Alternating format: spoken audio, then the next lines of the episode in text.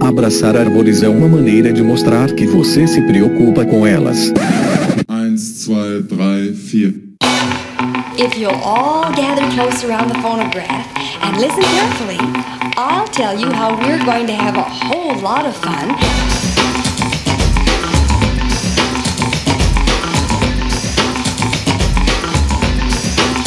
Howdy! Aqui é Fernando Lima e este é o Desabraçando Árvores, um bate-papo sem firula sobre ecologia e conservação, a vida, o universo e tudo mais. Eu estou aqui diretamente de Atibaia, São Paulo, e venho lhes apresentar, senhoras e senhores, ninguém mais, ninguém menos que Roberta Bonaldo. Ela que tem graduação em Ciências Biológicas pela Unicamp, tem mestrado em Ecologia também pela Unicamp e doutorado em Biologia Marinha pela James Cook University, na Austrália. Seu trabalho de iniciação científica e sua dissertação de mestrado abordaram aspectos da ecologia alimentar de peixes recifais em ecossistemas brasileiros. Sua tese de doutorado tratou da importância da atividade alimentar de peixes herbívoros, da estrutura de comunidades bentônicas e de interações ecológicas entre áreas marinhas protegidas e não protegidas em Fiji para analisar os efeitos da pesca e degradação marinha sobre os sistemas estudados. Ainda fez um segundo pós-doutorado no Departamento de Ecologia da USP e possui mais de 30 artigos científicos publicados. Trabalhou como revisora de artigos científicos para mais de 20 periódicos científicos internacionais. Tem experiência didática em cursos teóricos e práticos e palestras em ecologia de peixes marinhos e ecologia da conservação de recifes de corais em cinco países, sendo eles Austrália, Brasil, Estados Unidos, Fiji, Polinésia Francesa. Suas pesquisas também foram divulgadas ao público não especializado em matérias na mídia impressa, revista Ciência Hoje, Ciência Hoje das Crianças, revista Terra da Gente, Jornal da Unicamp, Boletim da Sociedade Brasileira de Ictiologia, programas de televisão, programa Globo Repórter, programa Terra da Gente, Domingão Aventura, sites de internet e também é autora de um livro sobre a história natural e comportamento e ecologia de peixes do arquipélago de Fernando de Noronha. Participou de expedições científicas no Brasil, Austrália, Estados Unidos, Ilhas Fiji, Polinésia Francesa e tem experiência como mergulhadora, fotógrafa submarina, cinegrafista em mais de 30 países. Atualmente ela é produtora e cinegrafista de vídeos da natureza e da vida selvagem na empresa Natural History Brasil. É isso aí, galera, não é mole não. Poxa, que honra e privilégio receber a Roberta aqui. A gente bateu um papo sensacional sobre a jornada dela. Vocês vão entender aí que cientista absolutamente sensacional ela é, além de ser uma comunicadora absolutamente sensacional, apresentando aí a vida selvagem e trazendo imagens incríveis junto à Natural History Brasil. Fiquem ligados, fiquem ligados porque obviamente está sensacional. Seguimos. Pessoal, vamos aqui rapidamente para os nossos jabás. Sigam lá nas redes sociais, no Facebook, o Desabraçando Árvores Podcast, no Instagram, o arroba Desabrace, no Twitter também, o arroba Desabrace. E somos um podcast, um não, quatro. Sigam lá os nossos quatro podcasts, o Desabraçando Árvores, o Que Bicho é Esse, o Que Bicho é Esse Crianças e o Caderno de Campo lá no Spotify, na Amazon, no Orelo e na Apple Podcast. Se inscrevam no Google Podcasts ou no Cashbox e favoritem no Deezer para não perder nenhum episódio. Lembrando que se você ouve lá no Spotify, deixe lá cinco estrelinhas na avaliação pra gente, porque isso nos ajuda e nos deixa felizes e cotetes. Hey, that's something everyone can enjoy. Pessoal, este é um projeto independente que se sustenta literalmente a partir de um grupo absolutamente maravilhoso de apoiadores e apoiadoras que abraçaram o Desabraçando, né, na nossa campanha de crowdfunding lá no apoia.se barra Desabrace, apoia.se barra Desabrace ou através de doações pontuais no PicPay, no arroba Desabrace. Os apoiadores e apoiadoras têm acesso a um grupo exclusivo no WhatsApp, acesso aos bastidores, desabracevas, né? A gente tá sempre trocando ideia lá. Então, se você se sente compelido, se você se sente compelida, né? se você acredita no que a gente tá fazendo aqui, considere aí apoiar o nosso projeto a partir de um real lá por mês no apoia.se barra Desabrace. Esse projeto continua existindo porque essas pessoas financiam o projeto, né, com as despesas que nós temos mensalmente. Então, mais uma vez, se você se sente compelido, se você se sente compelida, considere aí apoiar a partir de um real o nosso projeto e manter esta bagaça aqui online. Antes de seguir, pessoal, lembre-se sempre aí de mandar os seus feedbacks, né, os seus retornos, mandar as suas pedradas no nosso e-mail, que é o primeirapedra@desabrace.com.br. Se você tem aí considerações sobre este episódio ou episódios anteriores, mande aí o seu e-mail né, no primeirapedra@desabrace.com.br. Lembrando sempre as palavras de Jesus em João capítulo 8, versículo 7. Se você não tem nenhum pecado, seja o primeiro a tirar uma pedra. Seguimos! That was fun. Let's do it again.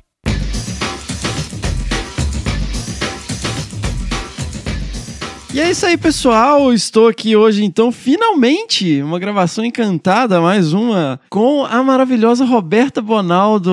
Roberta, seja muito bem-vinda finalmente aqui ao Desabraçando Árvores. Obrigada, Fernando. Obrigada pelo convite. Você sabe que eu sou ouvinte raiz das antigas do Desabraçando e para mim é uma alegria estar aqui conversando com você hoje. Pô, que honra e privilégio, meu. Pô, Roberta, assim, até, é, né, existem momentos na nossa vida, nessa coisa tumultuada, onde tudo é pra ontem e tal, que ah, eu, às vezes, pelo menos, às vezes eu me travo, porque eu, às vezes, tô com tanta demanda que a gente fica meio perdido por onde começar. Aí dá um...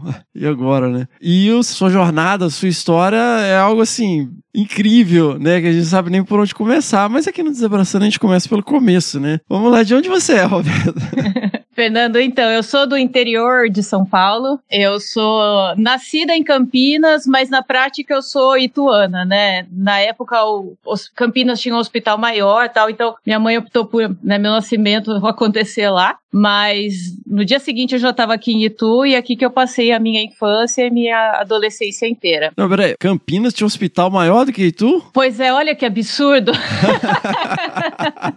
Isso é que minha mãe diz, né? né? Itu, que é tudo é grande? É, inclusive eu sou super alta, né, Fernando? Quem me conhece, você que me conhece pessoalmente, sabe que eu sou um mulherão gigantesca. e você teve uma, uma infância assim mais urbana, Roberto? Sim, Fernando, apesar de eu ter crescido no interior de São Paulo, meus pais sempre foram muito urbanos, né? Até hoje às vezes, eles falam umas coisas, eu falo, meu Deus, gente, como é que eu saí desses dois? Pelo amor de Deus, eu amo meu pai e minha mãe, são uns amores de pessoa, mas eles sempre foram muito assim urbanos. Então, cidade pequena, mas morava assim na parte urbana mesmo da cidade, não tinha muito verde na minha casa, tinha um jardinzinho, sei lá, um quadrado, na verdade, assim, de grama, com uma árvore, uns canteiros. E, Fernando, é engraçado, né? Eu vejo que muita gente fala, ah, eu criei essa afinidade pela biologia, por bichos, porque meus pais me levavam para lugares, né, de floresta e tal. E no meu caso, era uma coisa que eu sempre me senti muito bem, sabe? Na grama. Eu lembro, era que ali, como eu te falei, quadradinho de grama ali. Mas eu pirava, ficava vendo tatu bolinha, aqueles vagalumes que tem aqueles dois pontinhos verdes, né? Nas costas, é, borboleta. Eu lembro, eu fiquei louca quando eu descobri que a borboleta era vinha da lagarta. Eu falei, como é que pode, sabe? E eu sempre me senti muito feliz assim na natureza, é muito doido. E, e o que é legal é que meus pais, apesar de não terem essa afinidade com o meio de mato, que nunca acamparam na vida, nada, eles também não passavam medo para mim, nem insegurança, e eles achavam super legal, achavam super exótico a filha ter coleção de lagartas,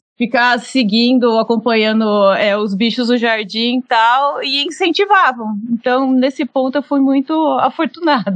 É curioso isso, né? Porque, assim, toda criança, ela tem uma curiosidade inerente, né? E com bichinho, principalmente com inseto, né? Que é, tá, tá em volta da gente aqui, independente de onde você vive, né? Vai muito disso, né? De você, ou você põe medo, medo, assim, terror, né? Tipo, meu Deus, Sim.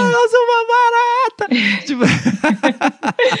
Não, eu falo, você tem que passar, é, obviamente, tem é, bichos que são perigosos, né? Aqui no interior de São. Paulo a gente teve um aumento muito grande de escorpiões amarelos, tem até vários casos de né, acidentes aí com crianças e é super perigoso, mas orientar corretamente, né? E não passar o medo, falar, não, aqui- até aqui você pode, até aqui você não pode, e ensinar a criança a respeitar os bichos também. Então, você só adiciona a criança, né? Só faz com que ela conheça mais da vida tal e saiba se virar também, né? Mas, mas e tu, você acha que é pequeno, Roberto? Ah, Fernanda, é que assim, aqui no Brasil o pessoal pensa, né? Eu morei na Austrália, a gente vai falar disso depois. Pra Austrália é uma cidade de médio porte, mas hoje tu tá com 150 mil habitantes. Eu moro em Itu atualmente e é uma cidade assim. Eu acho que para os padrões de São Paulo é uma cidade pequena, né? Não acho que não é nem de médio porte. Ah, tá. Não, é que quando você fala, ah, o interior, assim, lá, lá onde eu cresci era tipo 15 mil habitantes.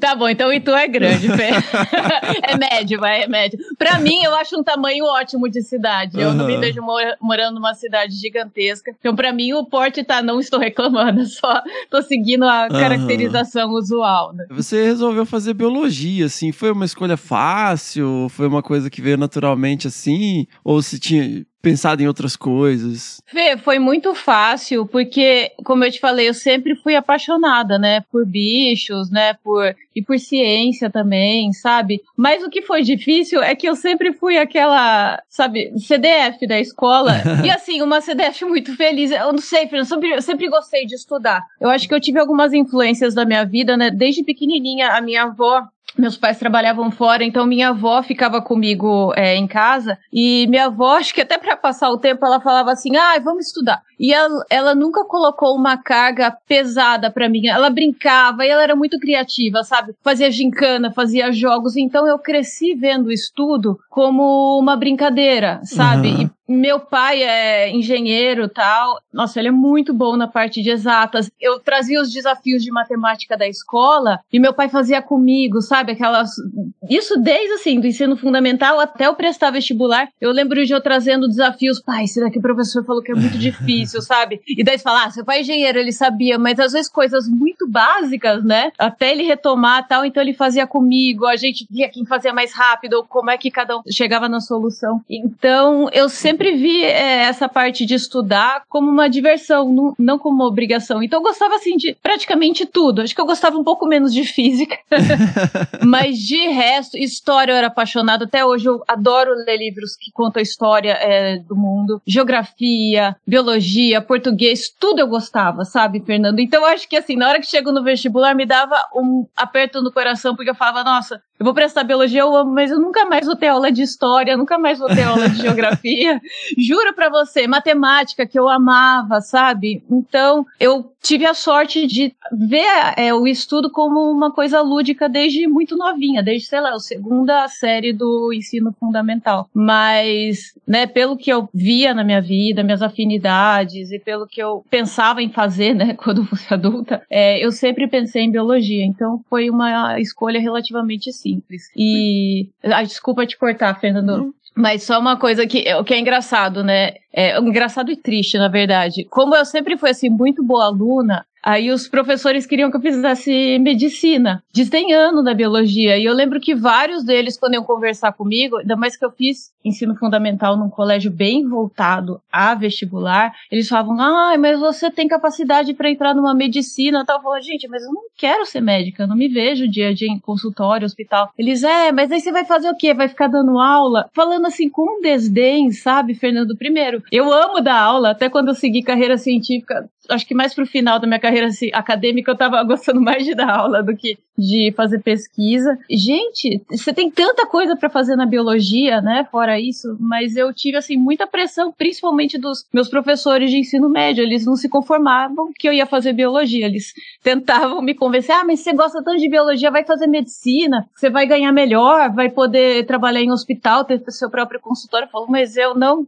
quero". Nossa, aquela coisa bem tradicional, né? Muito, muito.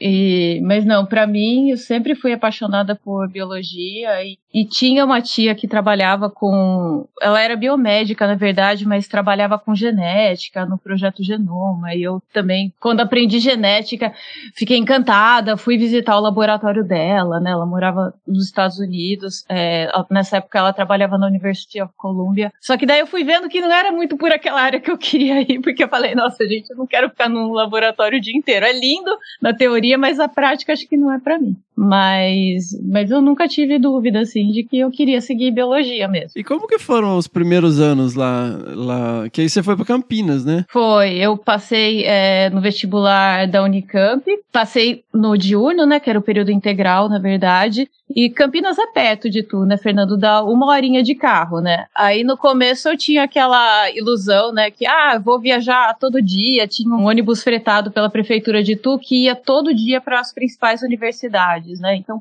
que Unicamp passava nos campos. Falava, não, dá para ir voltar tranquilamente todo dia. Só que depois do primeiro mês fazendo isso, acordando às 5 da manhã, porque, né, apesar de ser uma horinha, mas como é ônibus e vai parando, demorava duas horas para chegar em Campinas e eu lembro que tinha que chegar muito cedo por conta do horário das outras, então eu chegava na Unicamp e ainda esperava uma hora até começar a aula. Nossa. Porque a PUC as aulas começavam às sete, a Unicamp às oito. Então eu tinha que chegar para entregar o pessoal da PUC. e não sei se é assim até hoje. E daí eu falei assim, não, não vai rolar. Eu... Hora que você chegava em casa? Eu chegava em casa, eu acho que era umas nove da noite, mais Nossa, ou menos. Nossa, pauleira, hein? Pauleira, porque eu chega, eu saía da. As aulas terminavam às seis, aí eu tinha que pegar o ônibus, e como é aquele horário de maior movimento, né? De trânsito, então ficava um tempão parada na saída de Campinas tal. E daí, depois de, de um mês, eu falei, não, gente, eu vou até pra eu curtir a vida universitária, Claro, né, é. Fernando? Que muito da vida universitária é essa vivência de você conversar com outros colegas, começar a estagiar, não no primeiro ano, né? Mas mais pra frente. E eu falei assim, nossa, eu tô perdendo muito, né? Eu tinha que sempre sair correndo no final da aula, pegar o ônibus, chegava, começava a chegar cansada, chegava morta em Itu. E daí eu mudei pra Campinas, morava com umas amigas minhas. Logo no primeiro mês de faculdade, comecei a namorar o João Paulo. Grande abraço aí, João Paulo. João Paulo era meu colega de turma, né? Aham. Atualmente a gente é casado, a gente se conhece há mais de 20 anos aí. E é engraçado que esse negócio de ser sempre muito estudiosa e tal, eu sempre falava, não, relacionamento amoroso não é prioridade minha, acho que eu nunca vou casar na vida. no fim, fui a primeira da turma, acho que a primeira da família a arranjar namorado e ficar pro resto da vida, praticamente. E o, o que foi muito legal é que o João também tinha uma afinidade muito grande pelas mesmas coisas que, que eu tinha. Então, até no começo, o João já era mergulhador, Uhum. já fazia acho que uns dois anos quando a gente se conheceu. E quando eu entrei na faculdade, eu era apaixonada por fundo do mar, né? Só que mergulho era para mim uma coisa distante, né? Porque para quem não sabe, para fazer um curso de mergulho, você tem que fazer as aulas teóricas. Na minha cidade não tinha. Então já era difícil, né? Eu não dirigia, era muito novinha, entrei com 17 na faculdade. E fora isso, tem que fazer a parte prática do curso. Então você tem que viajar para algum lugar que tenha mar. E é uma grana, né? Você comprar ou alugar o equipamento, pagar pelo curso, pagar pela viagem. E como meus pais sempre colocaram para mim, né? Você tem outros dois irmãos. Então tudo que a gente dá para você, a gente tem que dar de alguma forma para os seus dois irmãos. E quando eu entrei na faculdade, meu amado avô materno, seu Mário, que era meu padrinho também, me deu um curso de mergulho. Então eu já entrei assim na faculdade com, pensando, não, em julho, eu comecei a aula em fevereiro, falando, em julho eu vou fazer um curso de mergulho. E o João, é, muito do que a gente conversava, foi a lábia que ele passou em mim, assim, assim, não, a gente vou te levar a mergulhar, te levo a fazer um curso de mergulho. Eu falei, é mesmo? Mas, mas é, assim, é- é- realmente, assim, de de onde vem essa questão? Porque você foi, você cresceu em Itu, né? Sim. Você ia muito pro litoral, você tem uma relação com água. Fê, então, meu pai e a minha mãe, eles são apaixonados por praia. Mas aquele esquema de praia que é guarda-sol, ficar sentado e, e, sabe, e comendo as coisas na praia, no máximo uma caminhada. E a gente sempre foi pra praia, assim, mais próxima da gente, que era no Guarujá. E assim, você até tem praias no Guarujá mais remotas, mais selvagens. Mas não, a gente ia para aquelas praias que são assim, é, os edifícios atrás, a areia e o mar. Não tem muito além disso, sabe? É, pitangueiras, enseada. Eu gostava, não via muito bicho, né? Via uns, aqueles tatuizinhos tal, às vezes uns peixinhos tal mas eu acho que já despertava alguma coisa. Fora isso, quando eu tava na adolescência, eu comecei a fazer natação. Nunca achei que fosse gostar, meu pai que sugeriu, porque antes eu fazia dança e eu tava meio que cansada de fazer dança. Meu pai falou, ai, tenta fazer natação. Eu falei, ai, pai, coisa chata. Fernando, eu viciei em natação, mas eu viciei. É, mesmo? é meus amigos assim, e minhas amigas, né, ai, vamos pra balada, não sei o que eu falava. Primeiro que eu nunca gostei, né, nunca fui uma pessoa muito noturna tal, é, em termos de balada, essas coisas, e fora isso, falava assim, não, gente, eu vou nadar, ou então não, eu vou dormir cedo que amanhã tem treino. Sei que eu comecei relativamente tarde na natação, acho que eu tinha uns 14 anos de idade, mas, assim, daí eu treinava na equipe mesmo, sabe? Fazia é, três, quatro horas de treino de natação todo dia, fazia musculação específica para natação, sabe? Então, eu lembro no ensino médio, metade, assim, se eu estu... quando eu estava de manhã, a tarde inteira era para treino e vice-versa. Então, eu era super dedicada. Então, eu já tinha uma liberdade muito grande na água, né? Uhum. Adorava nadar, me sentia muito à vontade na água. É, na na casa onde eu cresci, né, dos meus pais também tinha piscina, então se eu não tava treinando, eu tava na piscina, treinando a pinéia. treinando assim, não era treinando, eu ficava lá segurando o ar para ver se totalmente sem orientação, né? Não façam isso em casa. Anos, anos 90, anos 80, né? Vamos. É, então somos sobreviventes. É, porque você tá falando a descrição aí, né, de, de, de Guarujá, eu tô pensando aquela, né, nós estamos falando aqui anos 90, nem mal mal, é mal tinha protetor solar, assim, né? Sim, nossa, Fernando. E acho que você deve padecer da mesma situação que eu, né? Pela cor do olho, do cabelo, é... da, da Não, a primeira vez que eu fui pra praia, meu corpo, ele cobriu de bolha. não, é, eu, eu, lembro, assim, de eu não conseguir dormir direito porque não tinha posição na cama, né? Pra encostar. E eu lembro, minha mãe passava filtro solar na gente, né? Acho que na época só tinha uma marca. E ela falava, falava, não, é muito caro, deixa eu passar com calma vocês tal. Então era tudo assim, muito e controlado. Era um, era um grude, né? Era um negócio assim. Aquele cheiro, mara. Pior que você sabe que o cheiro é horrível de artificial, mas até hoje eu gosto daquele cheiro que eu acho que me traz. É meio nostálgico, sabe? Traz lembranças de infância. É muito curioso para mim, que eu cresci no interior de Minas, mas eu não tive esse contato com água. A gente ia em cachoeira, porque é região muito montanhosa, então não tinha grandes Sim. espaços para nadar e tal. E até, assim, quando eu vim trabalhar aqui no interior de São Paulo, uma vez a gente estava nadando aqui na, na represa de Atibainha, e uma, um amigo meu me perguntou, Fê, você aprendeu a nadar em rio? Aí eu falei, é, sim. Ele falou, é porque você nada com a cabeça para fora, né? Porque, tipo é. assim, você não morre afogado, mas tipo, você não tá nadando, né? Assim. Não, mas você tem que adaptar mesmo. Em Rio, muitas vezes, né, água turva, você tem muito obstáculo. É, muito mesmo obstáculo, mar, né? é muita corredeira, né? Assim, é. então não dá pra você ficar nadando bonitinho, assim, que vem água na sua cara. É, é... não. Você nada em Rio, você nada em qualquer lugar, Fernando. Você nada melhor que eu, provavelmente.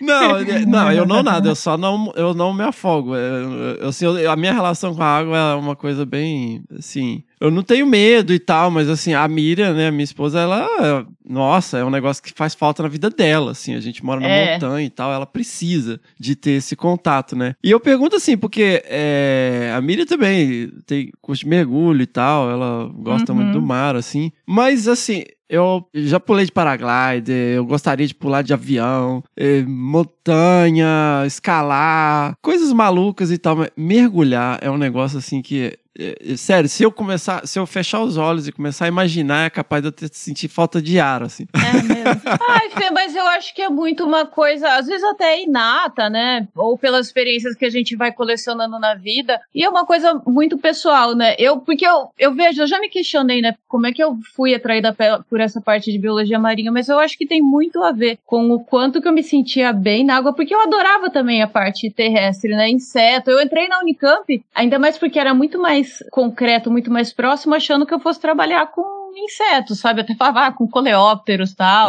É. E daí eu lembro que descobri que era o grupo de maior número de espécies. Falei, nossa, a área não vai faltar, né? Mas depois que eu vi que realmente trabalhar, né, no ambiente marinho era uma possibilidade, né? Num ambiente que eu me sentia super bem, e fora isso, achava muito lindo, né? Eu via documentários, tanto é que eu lembro que eu sempre falava, assim, eu lembro já falando isso desde o primeiro ano de ensino médio, que eu lembro que tinha um rapaz na minha turma, um colega meu que, que mergulhava, e eu ficava vendo ele falar tal, daí eu falava assim, gente, eu tenho certeza que eu vou adorar mergulhar. Eu não sei como é que vai ser, quando vai ser. Eu só a certeza que eu tenho é que quando eu mergulhar finalmente, né, com o equipamento, eu sei que eu vou me apaixonar. E realmente foi o que aconteceu. E foi, você foi lá fazer o curso, como que foi essa, essa experiência? Ah, Fê, foi muito legal. Foi é, a primeira vez que eu fui para Fernando de Noronha, né? No primeiro ano de faculdade. Então eu comecei oh, já mal. de cara, assim, também, né? Pô, aí também é difícil, né, é. né? Não gostar. É, não. Eu, eu, isso eu falo também. Isso eu falo também. Eu tive muita sorte nesse ponto. Foi parte do presente que meu avô me deu, né? Por ter passado no, no vestibular. E daí, em julho, o João também era o sonho dele conhecer Noronha. A gente já tava junto fui para lá e eu, antes de fazer o curso, eu fiz um, um, mergulho que eles chamam de Discovery Scuba. É um mergulho que você não precisa ter a carteirinha, você não precisa ser né, credenciado, mas você mergulha acompanhado com um instrutor. Tem gente que dá mão pro instrutor, né? Quem tem mais medo tal. Eles dão um curso expressinho, assim, no barco mesmo, ou no porto, antes de sair e você mergulha com o instrutor do seu lado o tempo todo, como se fosse uma babá, assim, né? Eu lembro que ele pegou, explicou, aqui você respira, pra né, compensar o ouvido, você faz isso tal. Cair na água, Fê, pra mim, assim, foi como se eu sempre fizesse aquilo. Foi... É mesmo? Que legal. Foi. Eu acho que até, né, por eu ter muito esse contato com natação tal, eu fiquei muito à vontade e eu lembro que o que me encantou, primeiro de ver, né, os bichos muito próximos de mim, né, Noronha você tem uma claridade da água incrível, né, uma visibilidade incrível, então você vê muito os bichos e por ter muito mergulhador, os bichos são acostumados, né, você não tem caça submarina, então eles não veem ser, seres humanos como uma ameaça. Então você tem um contato próximo dos bichos, mas mas eu lembro que isso obviamente me encantou, mas eu meio que esperava. Agora o que mais me encantou, o que me encantou assim que foi meio surpreendente, foi a sensação de estar embaixo d'água e ter essa liberdade tridimensional total. Que na natação, né, você fica boiando, você desce, mas você não fica estável lá embaixo, né? E eu falei, gente, é como voar, assim. Eu lembro que eu, foi um transbordamento, assim, de alegria, de me sentir bem, de me sentir confortável. Foi assim, nossa, eu lembro até hoje dos sentimentos todos, sabe? Já passaram mais de 20 anos, né, que eu tive essa experiência. E daí, quando eu voltei desse Discovery Scuba, já marquei o curso. Tava à noite já fazendo cursinho, fazendo prova. No dia seguinte já fiz a prova é, prática no mar. E daí aproveitei o resto da viagem pra, pra mergulhar, mergulhar, mergulhar. E desde então, só me apaixono mais. Mas aí, como que vocês organizavam isso? Porque assim, aqui em Atibaia, aqui tá relativamente próximo do litoral, né? Tinha uma loja de surf literalmente, assim, de prancha de surf. e eu ficava, pô, velho, de todos os esportes aqui, eu acho que é meio. Né? Porque assim, você pegar a prancha, você sai lá de Campinas, sai de Itu, vai ir pro litoral, é um rolê assim. Como que vocês viabilizavam isso, assim? Então, Fernando, como eu sabia, né? Daí eu comecei a me organizar que eu ia. Eu, meu objetivo era trabalhar com biologia marinha e tal. Eu falo assim, então tem que ser uma boa mergulhadora né? Tanto em termos das minhas é, habilidades, como até né, segurança também. Então eu falei assim, não, eu vou me, vou me tornar profissional no mergulho, né? Quero chegar pelo menos até o Dive Master, que é quando você tem uma qualificação profissional mesmo. Né? Você passa por uma série de etapas diferentes. Então, primeiro você tem o mergulho básico, daí no avançado em que você aprende como é que você faz para mergulhar à noite, para fazer uma busca. Depois fiz curso de socorrista é, em mergulho. Fui fazendo vários cursos e com isso a gente foi se aproximando, né?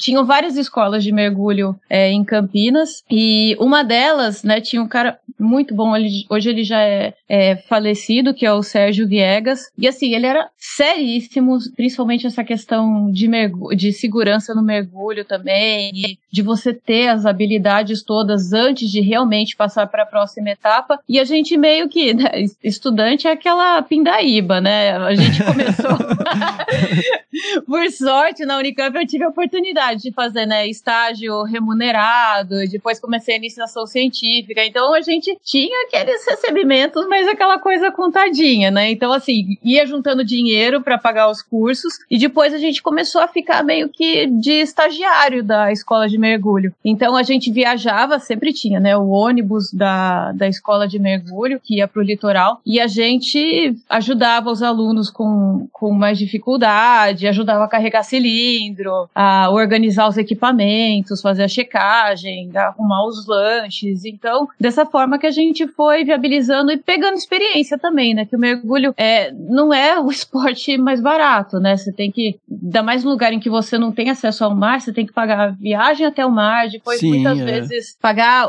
a saída de barco também. Eu não tinha equipamento, eu demorei muito para ter meu próprio equipamento, né? Que também não é barato, então aluguel de equipamento. Então foi uma forma da gente conseguir viabilizar, é, a, a fazer mais essas saídas de mergulho e pegando experiência. Então, grande grande parte do nosso tempo, principalmente final de semana, é, até o pessoal da, da minha turma fala muito, ai, vocês não iam em uma festa da faculdade. A gente, ai, Fernanda, é uma vergonha, a gente não ia mesmo, assim, não ia mesmo. Primeiro porque eu e o João, a gente é super caseiro e porque no tempo vago, dois viciados em mergulho. Também não é só esse lado, ai, que nobre, eles queriam se tornar mergulhadores melhores. Não, a gente era viciado por mergulho e queria dar um jeito de viabilizar a gente estar tá sempre embaixo d'água. Então era o jeito que a gente achou achou, né? Trabalhando junto com essa, com essa escola de mergulho. Olha só. E você conseguiu direcionar, né? A sua iniciação científica foi com atividade alimentar de peixes herbívoros recifais. É, na verdade, Fernando, a minha iniciação foi com outro grupo de peixes, é, os peixinhos borboleta, para quem gosta de peixe marinho, é bem bonitinho, peixe redondinho, que tem um biquinho assim, parece uma pincinha. e justamente porque eles comem invertebrados marinhos, muitas vezes escondido né, em alga, em coral, ou até pólipos de corais, então por isso que ele tem esse biquinho que parece uma pinça. Mas assim, o que foi muito importante para mim na iniciação científica foi ter tido a oportunidade de ser orientada pelo professor Ivo Sazima, né? Para quem não conhece, né, o Ivo Sazima é um é um naturalista assim inato e eu me apaixonei muito por ciência pelo método científico, vendo a forma com que ele trabalhava e sendo treinada por ele, sabe? Porque hoje eu vejo, hoje não, pelo menos quando eu estava ainda na academia, que ficou muito essa ânsia, né, de se publicar numa revista Sim. tal, tal. Você não faz pesquisa pela sua curiosidade ou pelo amor, você faz para você atender uma demanda, uma exigência que se tem, principalmente em termos de publicação né, na revista tal, de impacto tal. E o Ivan, ele fazia muito essa coisa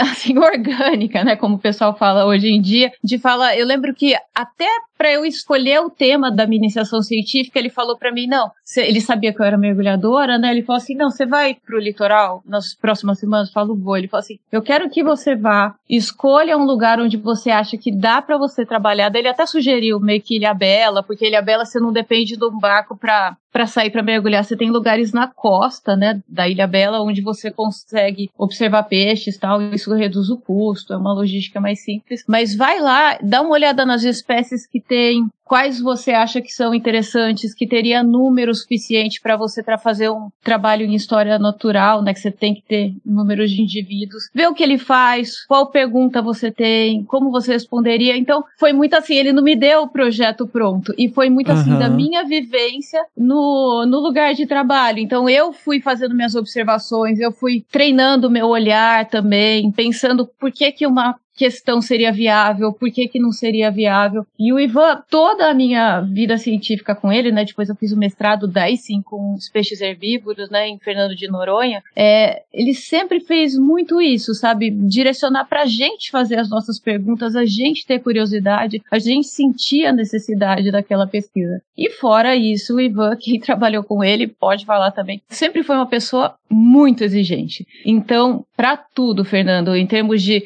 você escrever um projeto, de você cumprir prazos, de você fazer as coisas bem feitas. É, ele pegava erros assim de texto, como eu nunca vi alguém com facilidade assim de bater o olho e já falar, tem um erro aqui, lá, ali, tal. Dava até assim o um desespero. E fora isso, hoje eu acho que pode parecer uma coisa boba, mas eu comecei a trabalhar com o Ivan no começo dos anos 2000. E naquela época as pessoas não vinham é, publicar como uma como uma necessidade, ainda mais para um aluno de iniciação científica. E eu lembro que logo na primeira reunião que a gente teve para discutir o projeto e montar aquela tabela né, dos objetivos do projeto, ele falou para mim: não, aqui você vai fazer o projeto, coletar os dados, analisar, escrever é, os relatórios, é, que eu era bolsista na época, é, ele falou assim, mas daí você também vai escrever, você já pode escrever o relatório em inglês, porque daí isso já vai virar um, um paper, e também você vai apresentar isso pelo, é, em um congresso. A hora que ele falou escrever né, um artigo científico, eu falei assim, ah, tá bom, né, tá falando isso por falar, mas não, é, é, era verdade. E eu falo assim, como assim, gente? Eu tinha, sei lá, não tinha 20 anos, falei assim, como assim vou escrever um artigo científico em inglês e tal?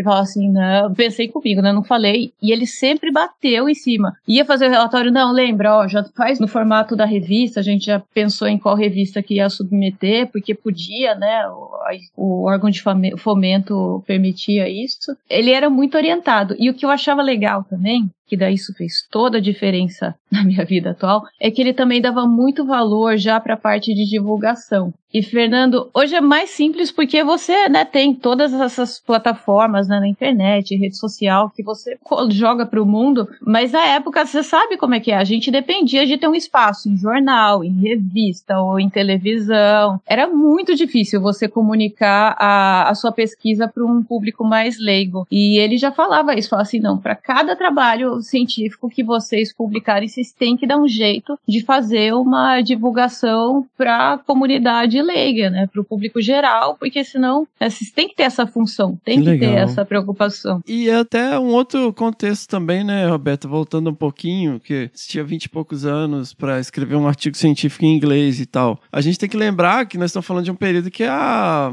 a internet era um embrião, né? Não era essa vida boa que você tem acesso a trocentos artigos a hora que você quiser e todo mundo tem internet o tempo todo e Google traduz tudo para você e agora tem chat GPT e tudo mais que então assim, se fosse fazer curso de inglês era tudo com caderno, aulinha, né, aquela coisa, né? Então assim, é, fita cassete. É, fita cassete, cara. Nossa. Então, é, não era uma coisa assim tão trivial. Né? Era um desafio muito maior, né? Dada as circunstâncias daquele período, que as coisas não eram tão acessíveis. Né? Não, Fernando, até eu tava num eixo que facilitava um pouco isso, né? Porque a Unicamp tinha uma base de periódicos maravilhosa e eu tava perto da USP. Então, muitas vezes, né? Eu lembro de várias vezes para São Paulo Paulo, na biblioteca, tinha aquele esquema, ai, comute, né, que chamava, que você emprestava, né, os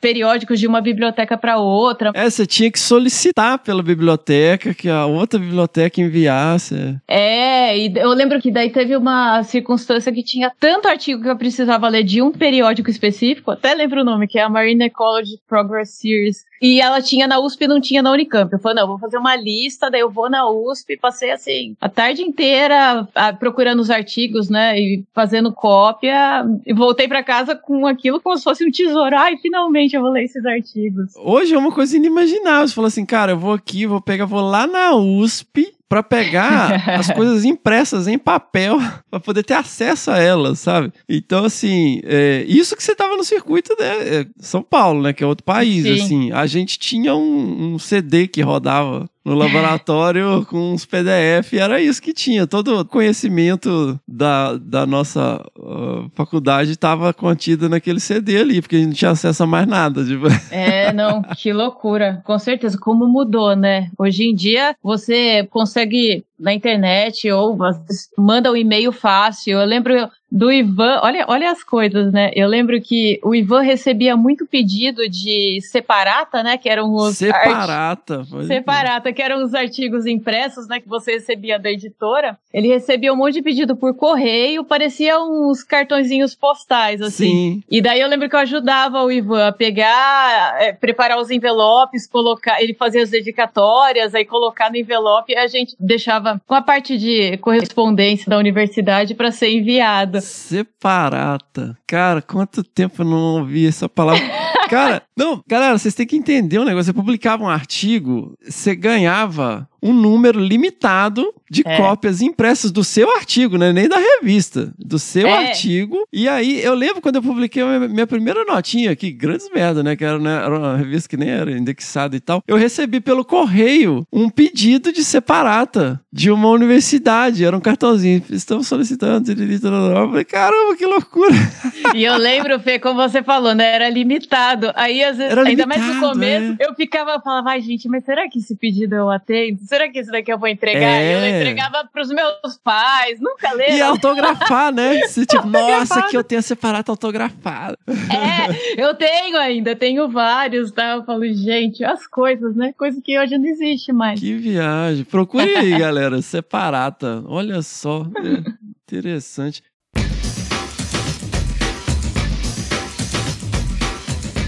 Então, Roberto, descreve pra gente aí, então, como que foi o seu IC? Como que você estuda a ecologia alimentar de, de, de peixes recifais? De peixes recifais? Então, na minha época, isso provavelmente já mudou, né? Já faz, nossa, eu tô fora do meio acadêmico faz 10 anos e fora, comparar com o meu mestrado, então, iniciação foi no começo dos anos 2000, né? Então me dei um desconto, quem for da área.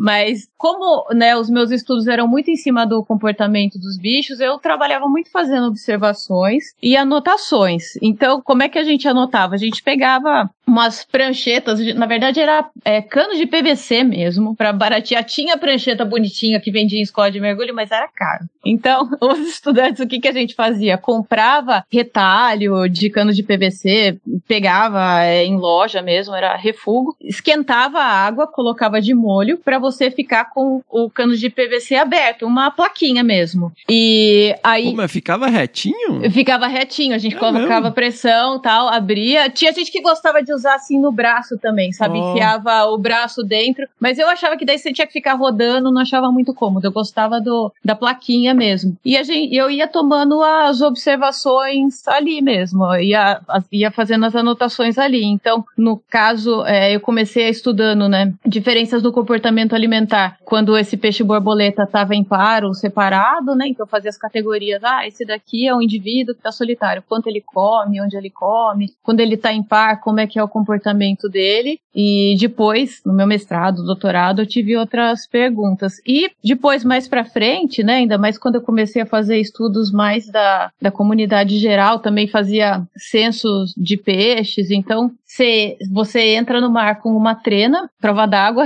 de preferência, aquelas que não oxidam, aquelas molinhas, e ia estendendo a trena e contando quantos peixes eu via ao longo daquele trajeto e dentro de um, sei lá, eu dois metros de, de cada lado, assim, de largura da trena. Também comecei a trabalhar muito com vídeo monitoramento também, mais pra frente, né, da minha carreira científica, quando também barateou você ter essas câmeras prova d'água, né, começou muito com a GoPro também, então a uhum. gente conseguia. Era caríssimo antes. Você ter uma câmera à prova d'água, você tinha ter uma, que ter uma câmera é, de boa qualidade que já era caro, colocar dentro de uma caixa estanque que era mais caro que a câmera ainda. E se desse algum problema de vazamento, então você sentava e chorava no banho, né? Porque era um... em posição fetal, né? Em posição fetal, muito bem lembrado. Mas depois com as GoPros, isso começou a ficar. Na verdade, essas action cameras, né, que a gente chama hoje, tem até outras marcas. É, isso começou a ficar mais viável, né? Os laboratórios conseguiam comprar em maior quantidade e tal. Então, pra gente observar o comportamento dos peixes, de outros organismos, sem ter aquela influência grande da interferência abrangência grande do observador, é, você tem um monte de espécies que são super ariscas, né? Ainda mais em lugar onde você tem muita caça é, submarina. Então a gente começou a usar muita coisa por vídeo também, o que, por um lado, era muito bom, né? Porque você reduz muito esse efeito do observador e maximizava muito a coleta de, de dados, né? Você tinha vários olhos distribuídos no Recife, mas por outro lado, depois você tem que sentar e, e assistir tudo, né? Analisar tudo. Então, você volta com muito mais trabalho do campo. Mas voltando assim, como que era um dia de campo? Assim, você acordou de manhã, agora eu vou coletar dados. E aí, você tem que se preparar, pega um barco. É, tem toda uma logística, né? Como quando você lida com o mar, é, primeiro que você tem que ir preparado aí com equipamento de segurança, né? Bom, não é diferente também do que vocês fazem em terra, né? Mas alguns cuidados são diferentes tal. Então, a gente vai para o mar às vezes de barco, às vezes saindo de, da praia mesmo, depende de onde você estuda. E entra na água, encontra o indivíduo que você quer trabalhar e vai coletando os dados. É que varia muito, Fernando, é difícil porque assim, depende muito da sua pergunta, depende muito do seu método também. Então, tinha casos quando eu trabalhava em mergulho scuba, né, que é aquele mergulho com cilindro e tal. O meu, minha sessão de observação era restrita ao tempo que eu tinha do cilindro de mergulho, né? E isso também varia muito com a profundidade, com as condições de mar e tal. Mas aí você ficava lá flutuando com a sua pranchetinha de PVC. É. Num estado meditativo de cada cinco minutos você olhava, está. É basicamente isso, assim, quando fazia essas observações de anotando, eu entrava no mar. Aí eu lembro que vários estudos meus eu queria ver a atividade do, do peixe o dia inteirinho. Então eu entrava no mar, assim, quando estava amanhecendo, e saía praticamente quando estava entardecendo. Claro, fazia uns intervalinhos, né, para sobreviver, né, para comer alguma coisa, tomar uma água. Mas eu lembro, quando eu, eu, trabalhei nas Ilhas Fiji, né, eu fiz um pós-doc lá, eu lembro que eu voltava, eu ficava o dia inteiro mesmo no mar, e lá não tinha suporte de barco, eu morava é, em frente ao mar, então saía e ficava o dia inteirinho. Eu lembro que o meu cabelo já é claro, eu voltei cabelo assim, branco de lá, branco, todo mundo, por que, que você tingiu de branco? Falei, não, gente, é sol.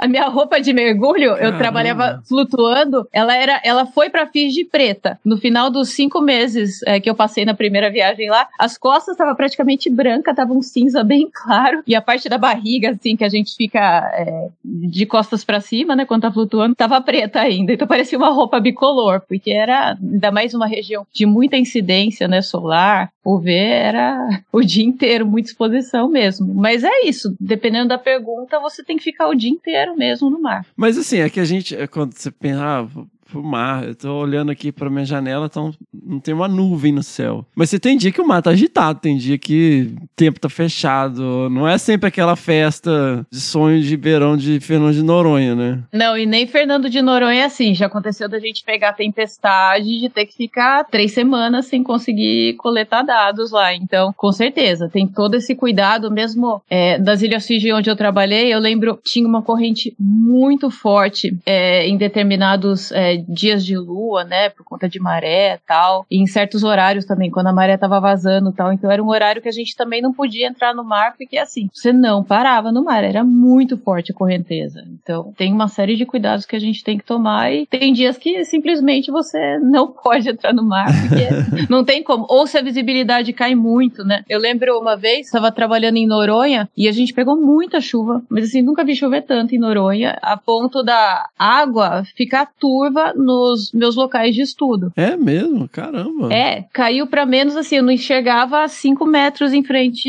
de mim. E o que é complicado de você coletar dados numa circunstância dessa, um, que é muito difícil até você achar os bichos, e como eles são acostumados né, a ver é, um mergulhador ou uma ameaça potencial a uma certa distância, eles mudam o comportamento deles quando a visibilidade está muito diferente, né? Que eles não têm certeza do que está chegando. Então, você simplesmente não trabalha né? Não tem como. Caramba.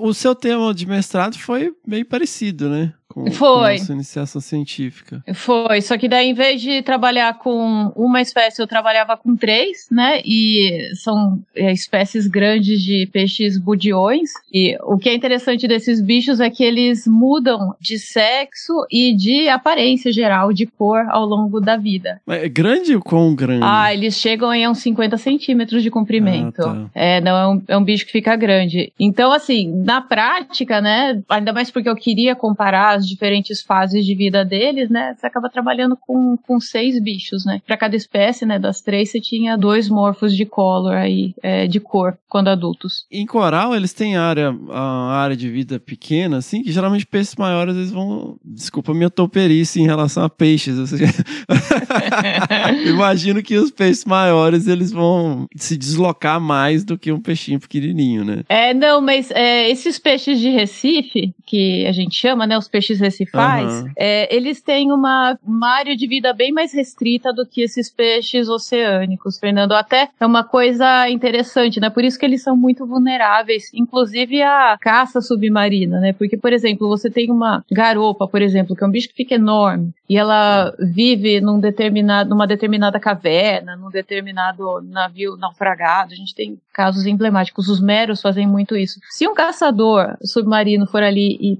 arpoar aquele bicho, ele não vai ser imediatamente substituído por outro, Uhum, sabe? Porque uhum. eles são. É impressionante isso. Os bichos de Recife são muito fiéis, assim, ao lugar. Então, eu, né, que pelo meu trabalho voltava sempre, assim, para os mesmos recifes e para os mesmos lugares. É, nos recifes teve uma, uma época que eu fazia monitoramento de colônias de corais tal. Eu até começava a dar nome para os bichos, sabe? Porque eu voltava, era aquela mesma garopinha e eu sabia que era mesmo. Primeiro pelo tamanho tal, mas porque às vezes tinha um cortinho, uma Aham. cicatriz. Eu falava, olha, dona Joana aí. Daí via Jo- o carduminho de, de peixes cirurgiões. Ah, a turminha tá aqui hoje e tal. Então você tem. Às vezes você tem os bichos que mudam, por exemplo, de dia eles vivem numa área e à noite eles saem para dormir num esconderijo, ou tem uns que se enterram na areia, que fica ali perto do Recife. Mas eles não têm um deslocamento muito amplo, como é o caso de é, peixes oceânicos, nessas espécies mais pelágicas. Ô, Roberta, e como que foi você ir pra Austrália fazer doutorado? Você já tinha experiências no exterior? Você era fluente? Era uma coisa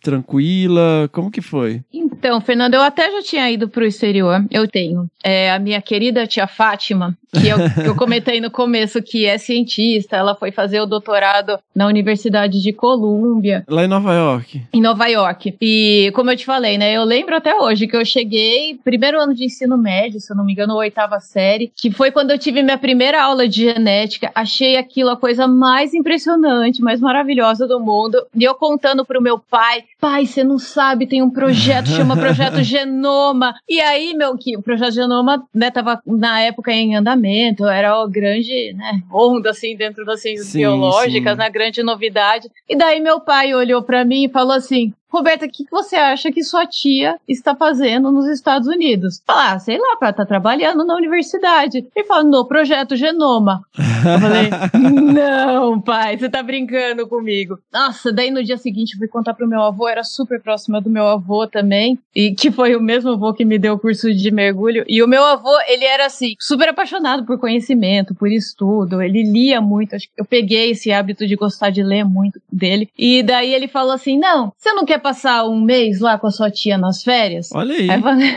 falei, pera lá, né? Falei pra ontem. Aí eu tinha 14 anos que eu tive essa primeira experiência, fui lá, fiquei com ela. Aí depois eu voltei antes de. Quando tava no final do terceiro ano, também passei mais dois meses, ela já tava em outra universidade daí. E então já tinha tido uma experiência assim de falar. Mas assim, Fernando, eu achava que eu era fluente em inglês.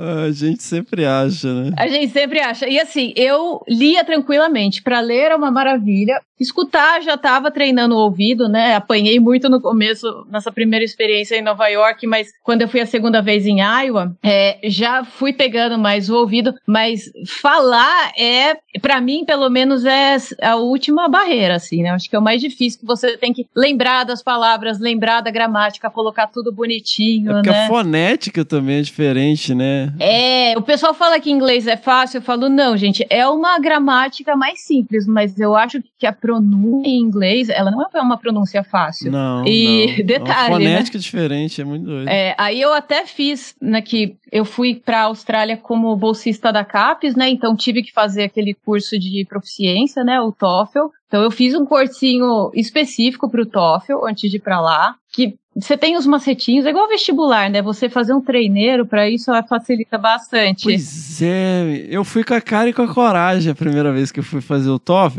E, e o que É. me quebrou foi isso. É, é esse É. macete de prova, de você não ficar agarrado numa questão, de você escolher o que, que você vai fazer primeiro, estratégia e tal. Não, isso ajuda. E como eu e o João a gente estava prestando para fazer doutorado fora, a gente fazia o curso junto, né? A gente tinha uma professora e ela ensina, ela foi bem orientada para o TOEFL. Não, já, a gente sabia se virar em inglês, Uhum. mas se virar, né? mas não era É igual eu Mas, nadando, né? Eu não morro afogado.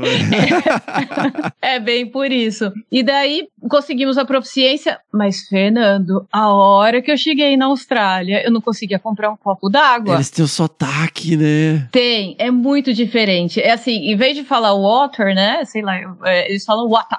Water. E eles abreviam tudo, tipo breakfast, né? Café da manhã, eles falam brekkie. É, marido, né? Husband falam hubby. É, óculos de sol, que é sunglasses sunnies. Então é outro idioma, assim. E eles É. não me entendiam e eu sou tímida, então eu via que eles não iam me entendendo, aí eu ia ficando mais assim, encolhida, e daí que eu não falava direito mesmo, não conseguia articular as palavras, eu travava. Eu lembro o meu orientador na Austrália, por sorte, ele é britânico, David Bellwood, e era um. Nossa, o David até hoje é um ídolo meu. Meu sonho era fazer doutorado com ele. E eu lembro que eu cheguei na Austrália, tive uma primeira conversa com ele no escritório, e a gente ficou conversando, sei lá, eu, por uma hora no escritório dele, falando, né, como é que era morar na Austrália, o que ia ter que fazer, parará. Ele falou assim: ah, agora vamos fazer um tour no meu laboratório para eu te apresentar a equipe. Aí eu lembro que na frente do escritório dele era o laboratório e tava os dois gerentes de laboratório, que é uma coisa que a gente tem na Austrália e deveria ter. Olha Brasil. aí. É o equivalente a TA lá nos Estados Unidos? Ai, eu não, que não sei. Teacher, eu... teacher assistant. Ah, também Que é. Ele tinha... prepara, corrige prova, que organiza tudo. Então, na verdade, eles têm isso também, mas tem o Lab Manager. O Teacher Assistant é bem. ó, olha o privilégio, né? O Teacher Assistant é bem voltado para as disciplinas, mas o Lab Manager é o que cuida das questões de. as questões burocráticas do laboratório, sabe? Então, vai desde revisar se o formato dos papers está correto antes de submeter, cuidar da parte de prestação de contas, de às vezes até escrever relatórios, sabe? E, enfim, é, o que era interessante é que esses dois é, gerentes de laboratório, lab managers dele, eram australianos. E daí eu lembro que o David virou assim, falou: ai, Chris, Andrew, essa daqui é a Roberta. Vocês podem contar pra ela qual que é o trabalho de vocês, o que vocês estão fazendo aqui no laboratório? Vê, eu lembro até hoje. O primeiro que falou foi o Andrew, que é um grande amigo meu hoje. Eu lembro que ele começou assim, I reckon, que significa eu acho, eu já nem conhecia esse termo. e ele desatou a falar, Fernando, eu não entendia nada, nada. Eu sei que eu ria quando ele ria, ficava sério quando ele ficava, balançava a cabeça conforme ele balançava. Eu espelhei ele, basicamente. Você tem risada nervosa, não? Tenho. Acho que Que nessas situações eu fico assim, tipo, com um, um- um sorriso estranho e, tipo, nervoso. E, e aí eu fico até tentando me segurar, porque eu acho que. Será que a pessoa tá achando que eu tô achando engraçado e tal? Mas. e- Ou aquela cara daquele tiozinho do meme, né? Aquele sorriso amarelo. é. Mas aí que o Dandy falou, falou, falou, não entendi nada. Aí foi pro Chris. Aí o Chris falou, falou, falou, falou, falou, falou. Nossa. Também não entendi nada. E eu não queria falar porque eu tava do lado do meu orientador. Eu fiz um teste mostrando que eu falava inglês. Como é que eu chego lá e não falava inglês? E daí eles fizeram um convite que eu fui pegando pra alguma coisa. Aí eu falei, daí meu orientador, ah, what, what do you say? O que, que você acha? Eu falei, yes, mas eu não tinha noção do que que era. E eu gelada, mas gelada. Aí ele falou pra mim, não, agora vamos pro laboratório conhecer seus colegas, né? Que eram os outros estudantes deles, né? De mestrado, doutorado. Por sorte era assim, um mexicano, um dinamarquês, era outro era britânico, era fran- tinha uma francesa também, então eram todas pessoas que não eram australianos. Aí eu consegui entender todos, principalmente os que não eram de língua nativa, né? Que a gente fala mais devagar, mais quebradinho e tal. Mas os australianos, meu. E daí eu lembro que eu parava e falava, meu Deus, como é que eu vou sobreviver aqui se eu não entendo os caras? Né? Aí aos poucos você vai pegando também. Acabei fazendo os amigos brasileiros na Austrália que foram me dando os macetinhos e tal. Mas eu lembro, esse primeiro dia foi desesperador. E eu tinha. E daí, no caso desse convite, né? Eu tinha vergonha. Eu falei assim, gente, o que quando que é, o que que é para fazer, eu não sabia se era uma festa, se era um almoço, se era um jantar. E daí eu lembro que depois eu voltei lá no laboratório e eu falei para os caras, falei assim, ah, então gente, eu fui ver e eu não vou poder ir. Daí eles, como não vai poder ir? É para você e não sei o quê. Daí eu falei assim, ah, depois que eu fui perceber que era um almoço que eles queriam fazer para me receber super gentis, mas eu tava com medo porque eu não sabia onde era, o que era, quando é. Daí eu falei, ah, então aí go, aí go. Aí, aí eles falaram, ah, a gente te dá uma carona tal. E daí falou, ah, se escreve o dia, o endereço. Escrevendo, eu entendia, né? Daí a gente foi se virando, né? Mas é, é tenso, essa barreira, né, linguística. Uhum. É, é um desafio. No começo não é fácil, não. Eles têm fama de ser super legais, assim, né? Os são. Austrália. São. Nossa, eles eram. Até hoje, assim. É muito engraçado que depois eu estudei um tempo nos Estados Unidos e, assim, eu tenho muito mais amigos até hoje da Austrália, que faz muito mais tempo do que uhum. dos Estados Unidos. E o que era legal, que a James Cook, na época, era, assim, a universidade número um em ecologia de organismos de recifes de corais, né? No mundo todo. Então, você tinha, assim, 95% dos estudantes de pós-graduação lá não eram australianos. Como eu te falei, nessa época, de todos os alunos do David, só um era australiano. O resto eram de outros lugares do mundo. Então, todo mundo já teve, né, no seu lugar e sabe o quão é difícil você mudar sozinho para um país estrangeiro, uhum. numa língua diferente. Então, a gente era muito bem recebido. E o meu próprio orientador, apesar dele ser inglês, mas ele também saiu da Inglaterra para fazer o doutorado na Austrália. Então eu lembro que eu cheguei lá, imagina, né, super pilhada para já começar a fazer é, o meu projeto e coletar os dados e, refinar o projeto e tal. E eu lembro que o David falou assim, Roberta, sabe o que você vai fazer hoje? Eu falei, o quê? Ele falou assim, você vai embora daqui, você vai voltar daqui um mês. Oh. Falei, como assim, David? Ele falou, você vai procurar um lugar para você morar, você vai aprender onde são as coisas da cidade, você vai abrir conta em banco, você vai fazer toda a parte burocrática. Ele falou assim: você tem um mês para fazer isso. Pô, que legal, hein? Ele era muito legal. Nosso é. David, assim, eu falo que foi um desses anjos que eu encontrei durante a minha trajetória. E ele tinha um lado muito humano, assim, e ele sabia, porque quando eu passei para fazer o, o doutorado na Austrália, né, o João não conseguiu a bolsa. Uhum. Então o João Paulo ficou no Brasil, ele fez o doutorado dele na Unicamp. Depois, mais pra frente, ele até fez é, doutorado sanduíche, que a pessoa passa um ano no exterior, né? Ele obviamente escolheu a Austrália. Mas eu fui para lá, né, sem ter perspectiva da gente se ver só nas férias, né? Então eu mudei para Austrália em agosto, o João fazendo doutorado tinha disciplinas para cursar na Unicamp e a gente só ia se ver no final do ano, em dezembro. E o David fazia toda uma entrevista dessa parte pessoal e ele tinha muita preocupação, sabe? Uhum. E muita gente falava, ah, vocês não vão aguentar. Porque na época, né, Fernanda, até colocando, né, cronologicamente, a gente até já tinha internet. Eu lembro que, acho que o Skype estava começando, mas era outra qualidade. Eu lembro que câmera, você tinha que comprar uma webcam separada. É, é. E não era a mesma qualidade, a conexão caía. Então você não tinha essa facilidade de conexão. E até então, eu e o João, a gente era muito grudado sabe? A gente começou a namorar depois de um ano, já morava junto, a gente já tava junto fazia oito anos, estudava junto, trabalhava junto, então para mim foi uma ruptura muito grande, né? Mas eu não sei, eu acho que para mim eu tava tão empolgada com essa parte científica e também era muito segura, sabe, no relacionamento com ele, que eu, claro, tinha saudades e tal, mas principalmente nesses primeiros meses que você tá com tanta coisa nova acontecendo e tanta coisa para cuidar, é, eu não senti, eu não tive assim um sofrimento quanto muita gente. Inclusive meu orientador se preocupava com isso, pensou que eu fosse ter, sabe? Então é muito válido, né, essa questão, porque essas coisas também são cumulativas, né? Não sei se seria a melhor palavra para usar, porque quando você chega, tudo é novidade, você tá aprendendo uhum. como é uhum. que é tudo, tá conhecendo as pessoas e tal. E depois de um tempo, vira uma rotina. Independente de onde você esteja no mundo, né? Você vai criar uma rotina. E aí que você que começa, né, a ter pequenas nuances culturais que a gente às vezes não associa no dia a dia, que pequenas coisas que às vezes a gente acha estranho e tal. E é aquela coisa, né, que muitas vezes quem tá vendo de fora, ainda mais hoje, né, nessa era de rede social, ai, nossa, olha lá, tá fazendo pesquisa, tá no mar o tempo todo, tá mergulhando, ai, que sonho, tá na Austrália, olha que lindo e tal, não sei o quê. Mas na verdade, né, é, nem tudo são flores, né? Uhum. E, e muita gente que teve essas experiências, eu,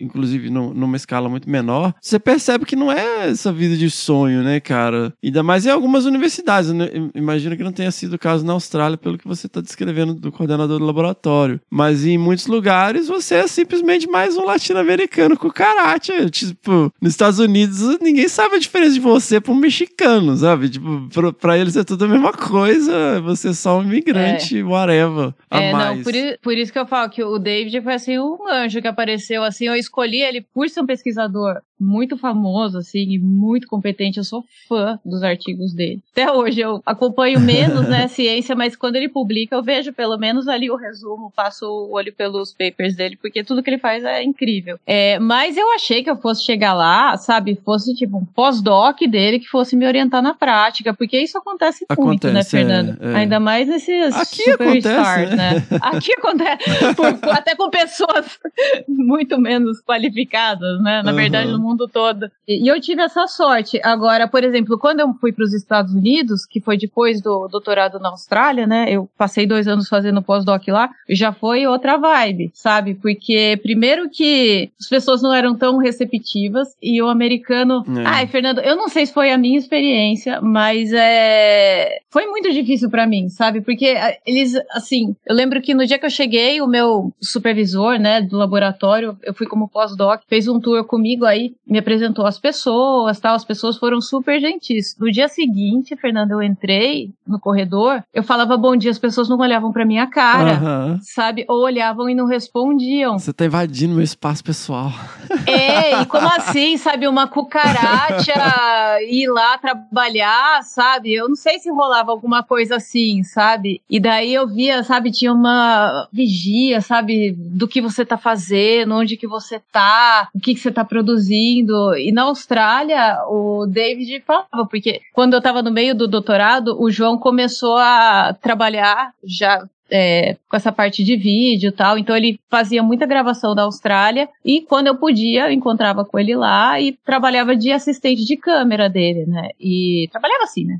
Fazia, filmava o making of pra ele, né? Ele filmava os bichos, eu filmava ele filmando os bichos. E eu lembro que eu avisava o David e ele falava: "Não, você entregando os seus artigos, tudo, não tem problema, pode viajar com o João, só não deixa de entregar os artigos fazendo as coisas certinhas". E eu avisava, ó, David, vou estar fora esse final de semana, vou sei lá, pra Tasmânia, na terça-feira eu tô de volta, tal. Ele fala, não, tá tudo ok, você tá dentro do planejamento. Então, tinha uma confiança muito grande. E, nossa, nos Estados Unidos, imagina, sabe? Nem Uhum. pensava fazer isso. Era, os outros estudantes eram super, assim, filmados. O, o lab manager, né, o gerente do laboratório era uma pessoa também, assim, ai, não sei, sabe? É muito difícil também. Então, eu falo todo o mar de rosas que eu tive nesse sentido na Austrália. E eu acho que justamente por ter sido uma coisa seguida da outra, foi assim um baque muito grande cultural quando eu fui para os Estados Unidos. Como eu falei, não tô generalizando, Uhum. não tô falando que em todo lugar na Austrália vai ser essa maravilha e dos Estados Unidos vai ser difícil, mas a minha experiência pessoal foi isso. Falei, nossa, Você ficou na Não. Geórgia, né? eu fiquei na Georgia, eu fiquei em Atlanta, né? A faculdade que onde eu fui trabalhar era uma faculdade estadual, né? O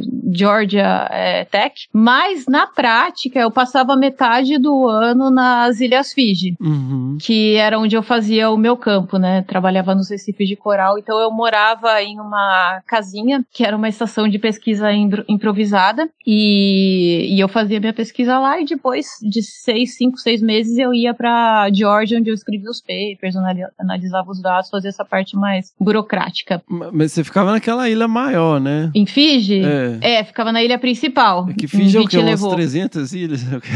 Eu acho que é por aí, Fernando. Se eu não me engano, acho que são 300 ilhas, assim, é muita ilha. Mas eu ficava ficava na ilha principal, que é onde você tem, né, a capital. Mas assim, morava. Foi uma experiência bem diferente, né? Morava numa vilazinha, então, apesar de Fiji ser muito turístico, principalmente para australiano, para americano, eles ainda mantiveram muitos dos costumes deles, o que é muito legal. Então, por exemplo, eles ainda usam é como se fosse um pano amarrado, né? Como se fosse um sarong, só que lá eles chamam de suru, né? Sarong você chama mais na Indonésia. Eu tenho um sarong, eu, eu ganhei de um amigo da Indonésia.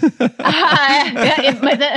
eu, eu levo pra é. campo, eu me enrolo nele às vezes. No, é, não, é super útil. É. é. super útil. E assim, uniforme da escola é assim das crianças, sabe? Dos, é super legal, dos meninos das meninas. Uniforme da polícia é com isso, então é super bacana. É, e fora isso, eles têm aqueles rituais de do cava, não sei se você já viu, é uma, é uma bebida que eles fazem, que eles moem uma raiz, é o cava-cava, que no hum. Brasil é conhecido como garra do diabo, erva do Nossa. diabo, se eu não me engano. É, é uma piperácea, então ela é uma raiz que, enfim, eles maceram isso, daí depois misturam com água. Essa água era a minha maior preocupação, porque você nunca, na vila, você nunca tá 100% seguro da fonte dessa água. Você toma aquilo, primeiro que não é, pelo menos para mim, não era o sabor mais agradável do mundo. E se você vai tomando, ela vai meio que amortecendo. Eles que tomam, os homens de lá que tomam todo dia, vão começando a ter descamação da pele. Mas enfim, Nossa. é um ritual. É um costume que eles têm lá, igual os caras aqui que saem para tomar cerveja todo dia no final do dia, sabe? Lá eles têm isso, só os homens praticamente tomam. Mas para trabalhar nas vilas, eu tinha que passar pelo ritual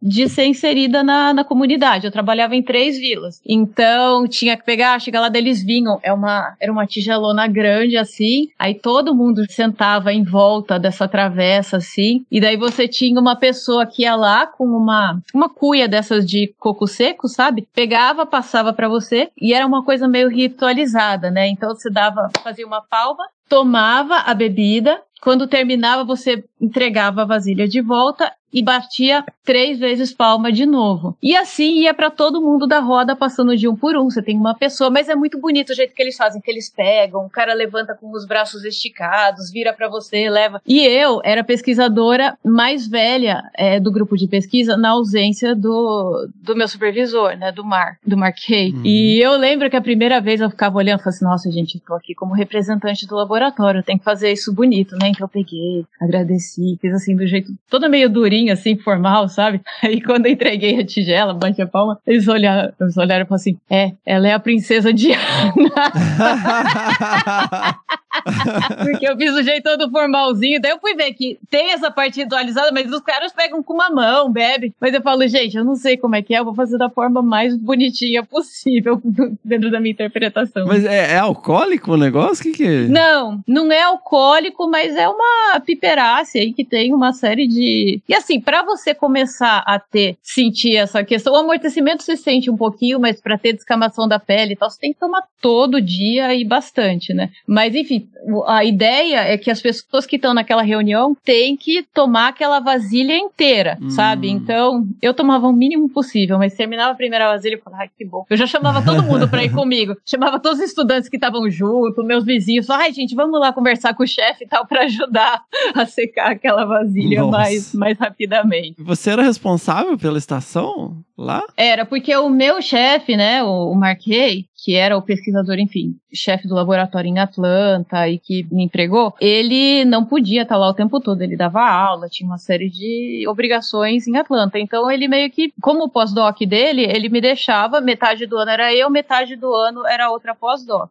Assim, tinha um lado que era muito legal, da experiência que eu tive, de viver junto com essas comunidades, aprender todos esses costumes. Mas tinha um lado, Fernando, que era muito difícil, primeiro porque, assim, como eu falei, era, era um lugar super improvisado, muito simples, assim, hum. sabe? Os quartos super simples. E fora isso, tinha muita questão cultural. A gente tava uhum. na vila, então a gente meio que pisava em ovos, e assim, é uma sociedade muito machista ainda, né? Então, eles, assim, não tinham, assim, muito respeito ainda, mas eles não me, não me enxergavam, assim, como, né, como uma pessoa que eles tinham que respeitar muito. E fora curiosidade, né? Eu lembro que no começo a casa tinha assim uns vitrôs, mas não tinha cortina nenhuma. Então, Uhum. o pessoal da vila ficava assim com a cara encostada nas janelas.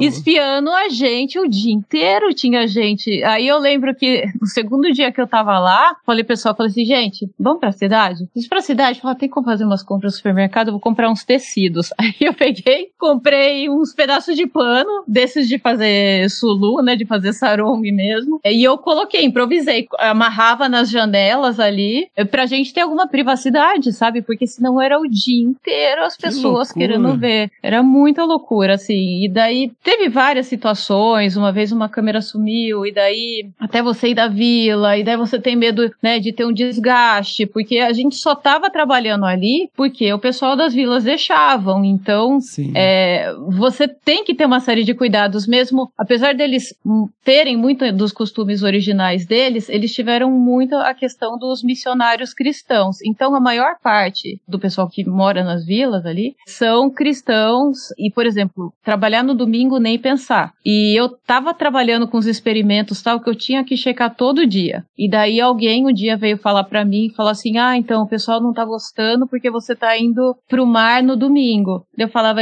falava: "Ah, não, gente". Eu ainda tentei dar uma, não, mas na verdade domingo eu só vou pra me divertir, eu não tô indo trabalhar tal. Eles falaram assim: "Não, mas o mar é o seu lugar de trabalho, é o seu escritório, então você não pode ir é, domingo pro mar". Você, daí o que eu comecei a fazer, eu pulava esse dia porque não ia ferir, né? Enfim, o código de ética deles É, compromete tudo, né? compromete tudo. Eu falava, não, vou ter que pular o dia. No fim, felizmente não fez tanta diferença para o meu monitoramento. E eu aproveitava para né, analisar as fotos do meu estudo, para fazer a parte de relatório, essa parte de computador. Fechava todas as cortinas improvisadas, ficava fazendo essa parte de escritório mesmo nos domingos, porque eu comecei a perceber que eles se sentiam ofendidos. E assim, o que era difícil também é que a maioria das pessoas não vinham falar com a gente, até porque vários não falavam inglês, falavam um idioma local. Também por questão de timidez. Por sorte, eu tinha um vizinho que era assim meio que rebelde lá, ele era fijiano.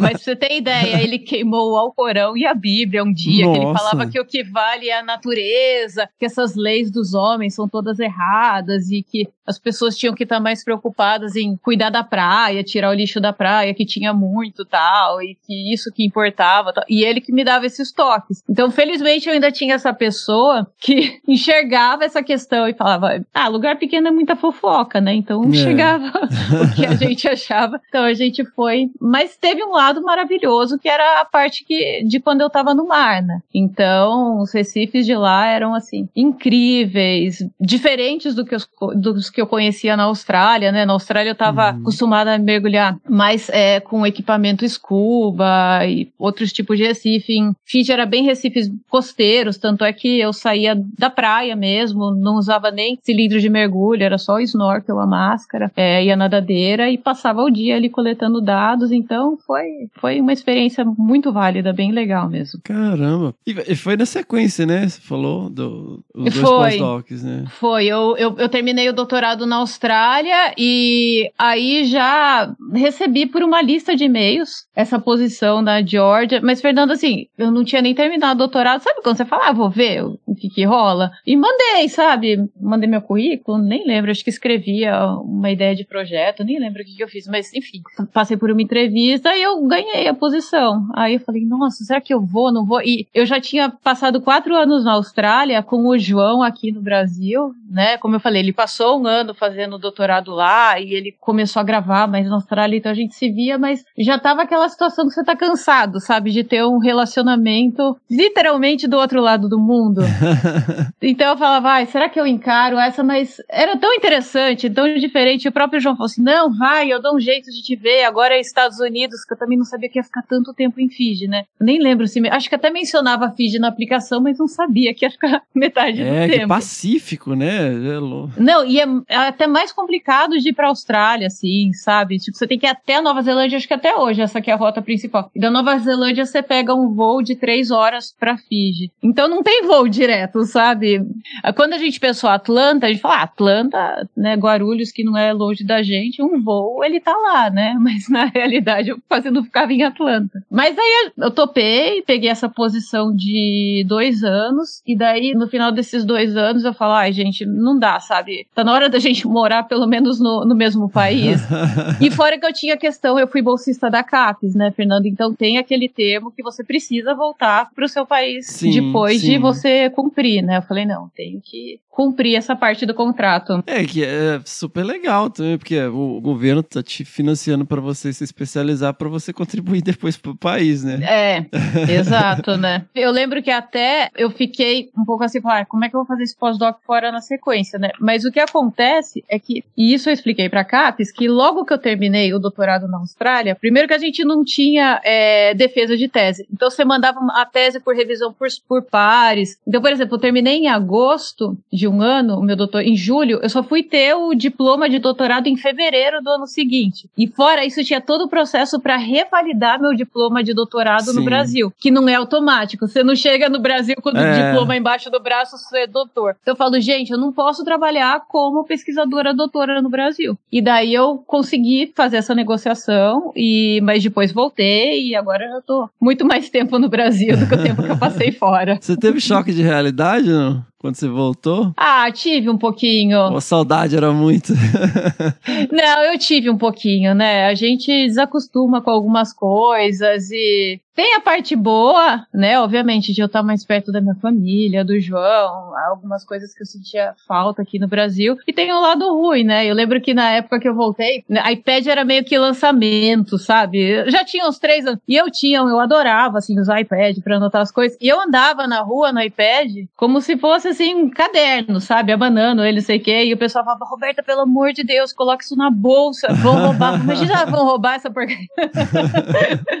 então você vai se adequando, né? Que era outra realidade. Mas tem. Pra ir tem choque de realidade, pra voltar tem. A gente tá sempre tendo que se adaptar, não tem jeito. Ô, Roberta, e aí você fez um segundo pós-doc aqui no Brasil, né? Foi, porque eu, justamente, como eu passei muito tempo em campo, em Fiji, eu coletei muitos dados. Aí, quando eu voltei para o Brasil, é, eu já queria fazer alguma coisa que. Não queria entrar num pós-doc em que eu tivesse muito campo para coletar mais dados. Eu sentia necessidade de analisar, dar vazão a esses papers, né? A, a esses artigos com esses dados que eu tinha coletados. E eu conhecia Paulo Roberto Guimarães Júnior, né? Que já era professor da USP, que tinha sido meu veterano na Unicamp. E sabia da linha de pesquisa que ele trabalhava, né? E trabalhava muito com essa parte de redes ecológicas, modelagem. E eu falei, nossa, vai ser legal para eu ter essa chance de aprender, né? Ferramentas analíticas diferentes, né? Saber explorar meus dados de uma forma diferente, até porque, né? Tava começando a ter uma exigência maior é, em termos de tratamento de dados Sim. nos últimos anos que eu estava na academia, né? Então o que eu fazia, muitas vezes já não era mais é, suficiente, né? Às vezes para você publicar um artigo. Então eu queria ter essa mudança também. Aí eu já vim para o Brasil meio que conversando com o Miúdo e tal. O Miúdo é o apelido do Miúdo. Paulo Guimarães, gente. Não consigo chamar ele de, de Paulo o tempo todo, então vai ficar pra Miúdo o tempo todo.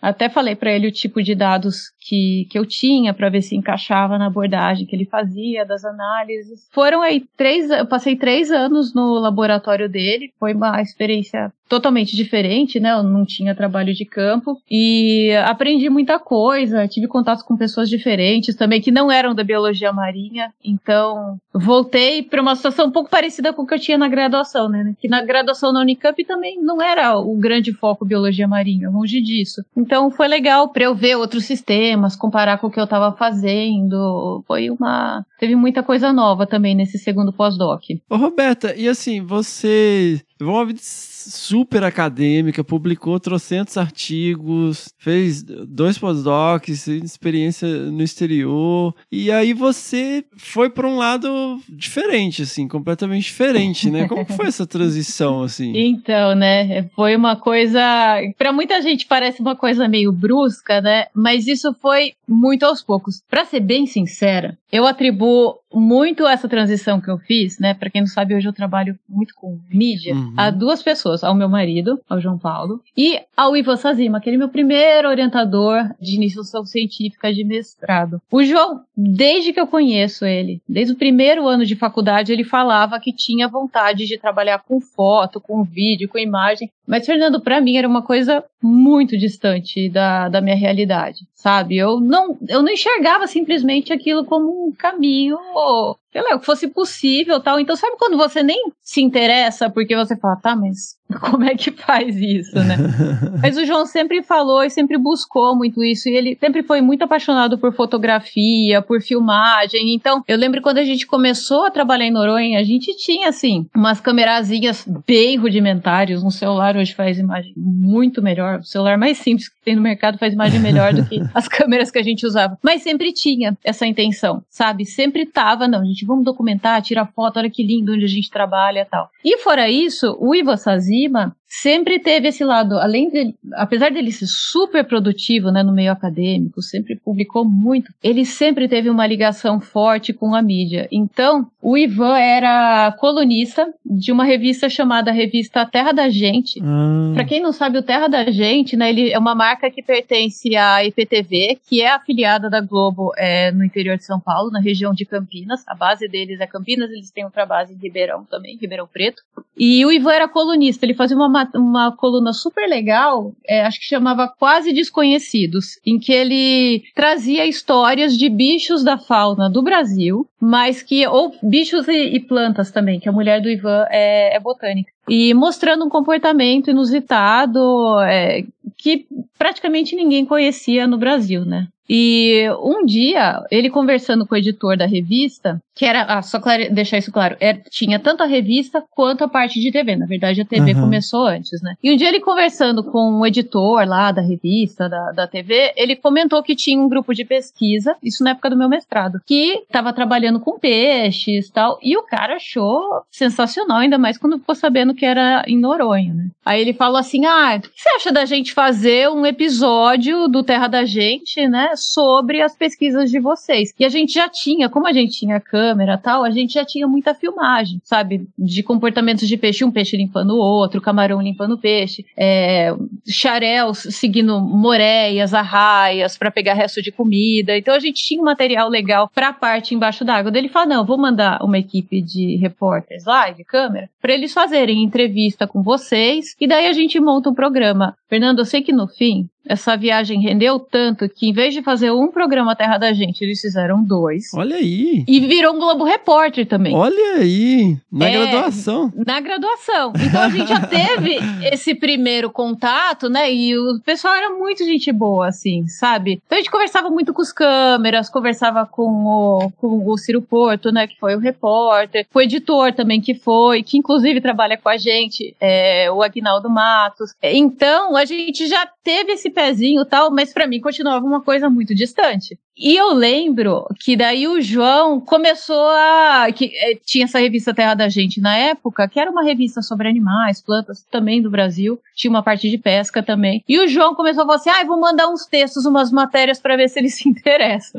que na época ele, ele é, enfim, as nossas viagens de campo tal, a gente via umas coisas diferentes. E eles pegavam, publicavam as matérias do João, as fotos do João, então o João já foi colocando o pezinho lá. A gente acabou publicando um livro pra editora Terra da Gente, com as, as histórias que a gente é, estudou em Fernando de Noronha, né, os comportamentos dos peixes, dos outros animais. Fora isso, quando eu tava na Austrália, o João escreveu pra eles, que ter a cara de pau, é uma coisa que eu nunca faria falando: olha, a gente tá aqui na Austrália, é, por que, que vocês não vêm aqui fazer um Globo Repórter sobre o Nordeste da Austrália, que era onde eu morava? Tem a Grande Barreira, tem as florestas também, tem os cangurus, tem um monte de coisa, os ornitorrincos, tem muita coisa legal.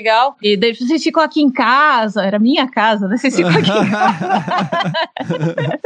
Morava em República com outras duas meninas. Falei, João, pelo amor de Deus, ele. Não, você explica pra ela. Mas era uma casa grande, então deu conta. E daí a gente foi aproximando. E daí, no fim, com o tempo, o João também foi convidado para apresentar um segmento no programa do Domingão do Faustão, né? Chamava Domingão Aventura na época. Ele fez uma série que daí ele escreveu para Animal Planet, chamado Florestas Animais, comparando florestas as florestas tropicais do mundo todo, conseguiu também fazer essa série. Então foi muito assim, vai produzindo, vai tentando. É o que eu falo, muita gente fala assim: "Ai, como é que eu começo?" Eu falo, gente, começa fazendo alguma coisa e mostrando que você tem interesse. Ainda mais hoje que, Fernando, o que eu falei, qualquer um tem um celular, sabe? Sim, então, é. Hoje você ainda tem muito mais ferramentas para isso. Pode ter mais concorrência porque todo mundo tem, mas eu vou te falar. Quem faz direito, assim, com olho e com interesse, a gente percebe, sabe? Então faz toda a diferença quem faz alguma coisa. Então eu já fui tendo essa aproximação. Comecei a escrever também pro Ciência Hoje das Crianças. Eles me convidaram para fazer uma participação lá. No fim, eles gostaram, me convidaram para ser colunista. Passei a ter uma coluna lá.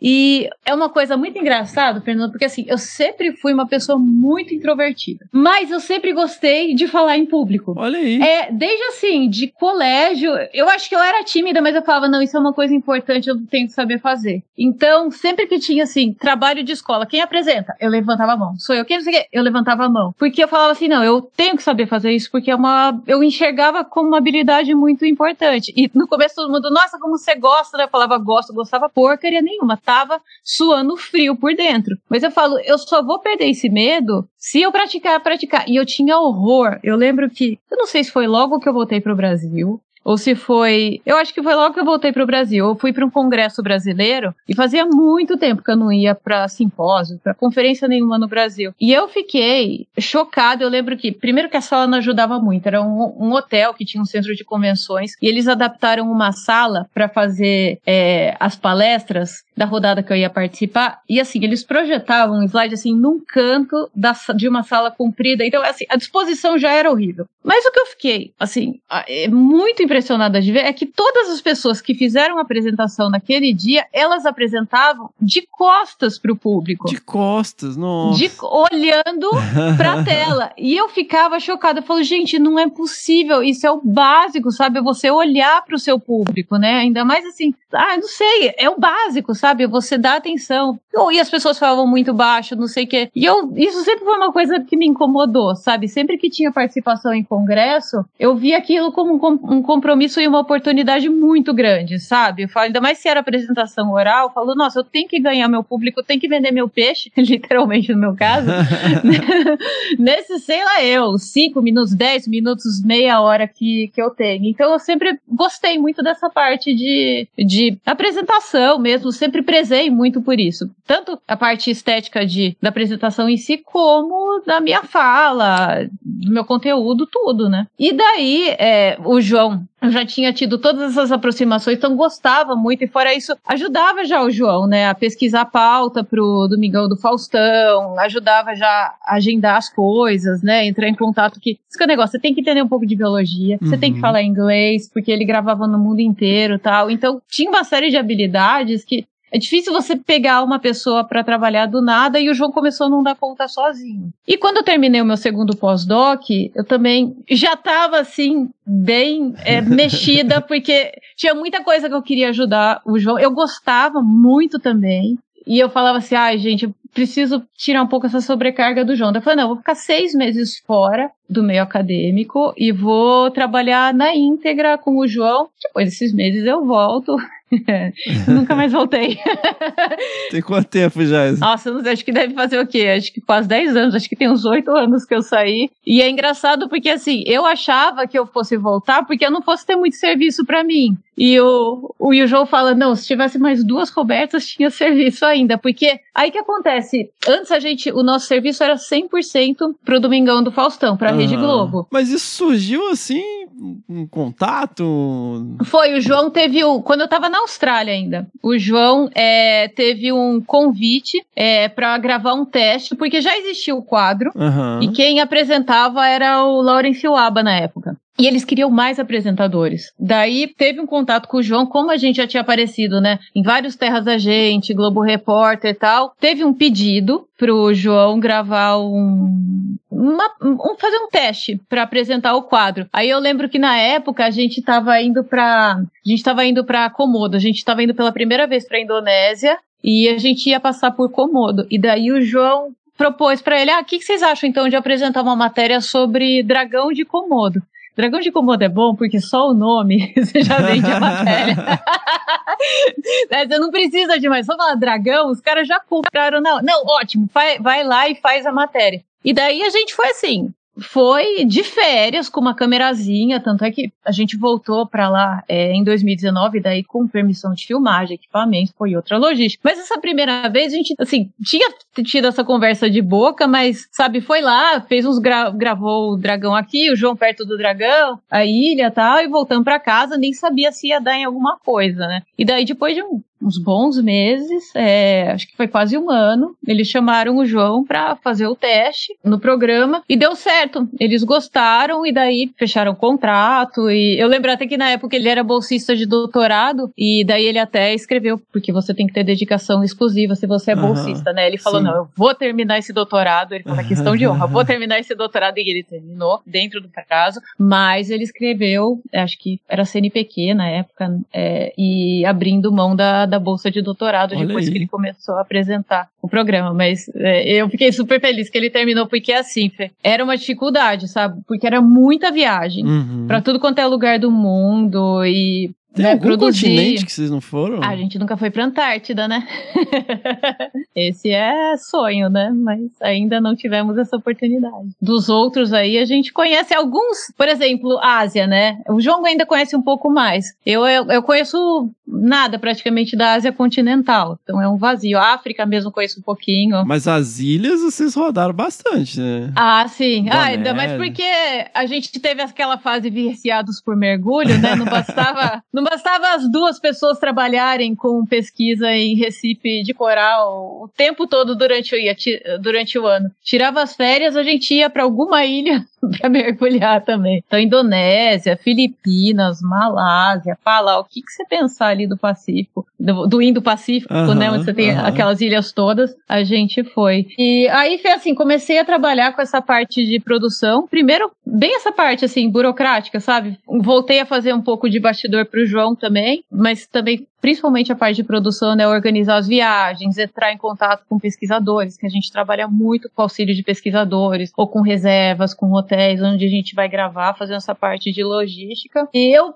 comecei a ir mais também, daí nas reuniões na Globo também, né, porque eu, como eu comecei a participar dessa parte de criação, tal, do quadro, eu participava. E tinha um diretor lá, né, gente, que sempre vinha conversar comigo, que era o Jaime Praça, hoje ele tá aposentado, mas ele trabalhou com o Faustão, assim, por décadas, é, e ele sempre vinha conversar comigo, perguntar aquelas coisas de curiosidade, né? Ah, o que, que você faz? Que não vai? E daí ele começa, ele falava, ah, essa daí, ela manja mais de biologia do que você, João, não sei o que, mas aquelas coisas. Ele sempre foi muito simpático. Mas assim, na minha cabeça, era uma pessoa sendo gentil pra não ficar avulsa, sabe? Porque eu era um estranho no ninho, ainda mais nerd, né? Acadêmica, vindo, não sei o que e tal. E um dia, tava numa dessas reuniões tal, ele perguntou, felizmente, tava só eu e o João, ele, assim, acho que tava na hora do cafezinho, assim. Ele disparou assim a, a queimar a roupa, assim. E aí, você não pensa trabalhar em televisão, não? E apresentar? Fernando, eu nem lembro que eu respondi, mas eu lembro que eu dei uma gaguejada e eu desviei do assunto tal. Aí ele, não, você tem voz boa e você tem presença boa tal, tinha que pensar nisso, não sei o que e tal. E ficou no ar. E daí, eu lembro que depois, quando chegou em casa,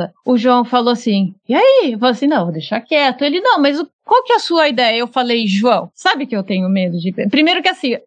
Eu ficava, eu tinha vontade, Fê, não vou mentir que não, mas eu não sabia se eu ia dar conta. E o meu maior medo é que era assim, o João já trabalhava lá há muito tempo. O João ia muito bem. Tinha assim um feedback muito bom assim dos resultados dele, e eu tinha medo de eu ir ser um fracasso. E daí comprometer o João também, ou de parecer que poderia ser pior ainda, que o João estava tentando empurrar a mulher dele para trabalhar com isso, sabe? Eu tinha medo de cair nessas duas situações, principalmente. Prin- Então, basicamente, comprometer o trabalho do João. E daí foi, fui deixando, fui deixando. Passou um, sei lá, eu acho que um ano, nem sei direito. Tava numa dessas reuniões e o Faustão, que tava na reunião, pegou assim, uma hora que tava no intervalo, e falou assim: Ô Roberta, você vai apresentar o quadro. Eu falei, "Ah?" Ele, não, eu quero que você tente, eu quero que você faça uma apresentação no quadro pra gente. A gente precisa de uma mulher também, é super importante, né? Pra não mostrar que só, a gente só teve apresentadores homens no Domingão Aventura, e você já conhece o esquema do quadro, já sabe como é que é o funcionamento, então eu quero que você participe. Aí o Faustão chamando não ia falar não, né? Mas assim, Fernando, o que foi legal, ele teve muita sensibilidade, ainda mais ele conhecia meu histórico, sabia que tinha morado fora, que era muito no meio acadêmico. Ele era muito safo também de apresentar. Em É. quantas situações ele já não teve que lidar também, né? Muito safo. Sim, mas assim, ele, ele teve muita delicadeza de esperar, então eu fiz todo um treinamento com Aham. um treinador vocal para eu melhorar minha voz. Eu fui atrás de uma, uma fonoaudióloga também, e no fim ela foi muito melhor que fonoaudióloga, que ela me dava assim, questão de postura, sabe? Toda a parte de linguagem corporal ela me ajuda até hoje. Agora faz um tempo que eu não tenho consulta com ela, mas até metade do ano passado eu ainda tinha. É, Eu fiz todo um preparo e assim, eles me deixaram escolher a matéria. E eu lembro que até a gente tinha, na época, os apresentadores eram o João e o Christian, e eu ia começar. E eu lembro que tinha lá uma série de matérias que ia apresentar, e daí tinha lá o cachorro que dança, os rinocerontes, para mostrar aquele pessoal que faz guarda-costas de rinoceronte na Aham. África e outras matérias. E daí eu tava escalada para fazer o cachorro que dança. E daí o João teve uma sacada que o João falou assim: ah, gente, aí é sacanagem. Ele falou, porque vocês querem uma mulher que apresente o quadro, mas eu e o Christian mostrando os bichos grandes, selvagens, perigosos, e a Roberta vai com o cachorrinho que dança. Aí fala, daí é um tiro no pé também, né? É, mas assim, eu acho que eles só colocaram certeza. os nomes ali, sabe? Aí a gente trocou. O João foi gravar o cachorro que dança na Itália.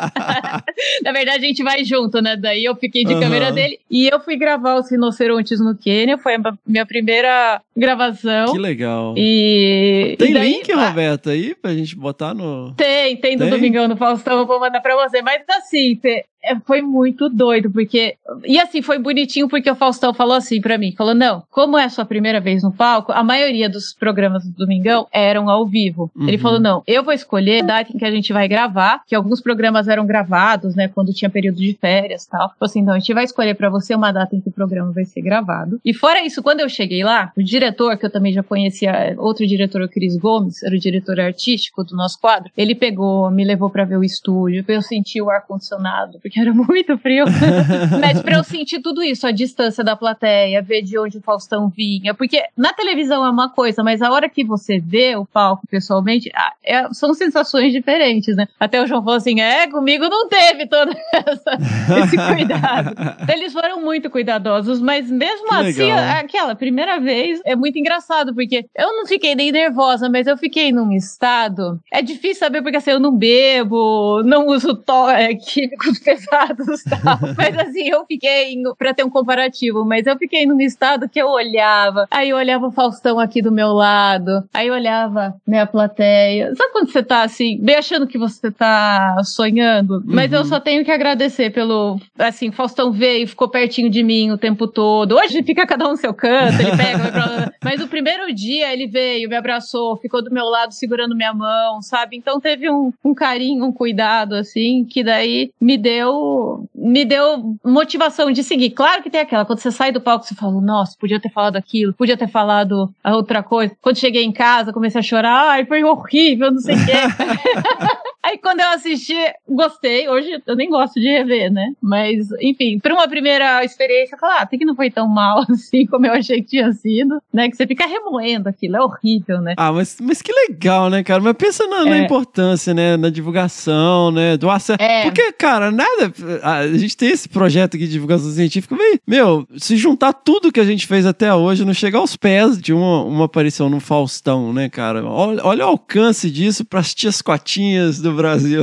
Não, isso é muito legal. É o que eu falo. E eu já agradeci mil vezes a equipe, o próprio Faustão também. Que o que eu acho mais legal é isso. Eles, primeiro que eles respeitam, eu, eu falo, gente, eu não sou uma pessoa que foi pra televisão e escolhi Aham. gravar bicho pra aparecer, pra fazer sucesso, sabe, como uma linha de carreira. Não, eu sou uma bióloga. O meu interesse pela televisão é pra eu ter um canal de levar essas imagens, levar né, o conhecimento pro público leigo. Então eu não vou fazer alguma coisa que esteja fora agora do que eu acho que é correto. E eles sempre respeitaram muito isso na gente. Então, essa coisa de ficar pegando bicho, sabe? Uma coisa, né? Como Uhum. você falou, você vai acompanhar uma, uma campanha de um pesquisador, né? Que você precise de é, captura para colocar colar ou por qualquer outro motivo. Aí você justifica. Agora, eu ficar, ficar azucrinando o bicho, É. agarrando, para mostrar o quão fodona eu sou.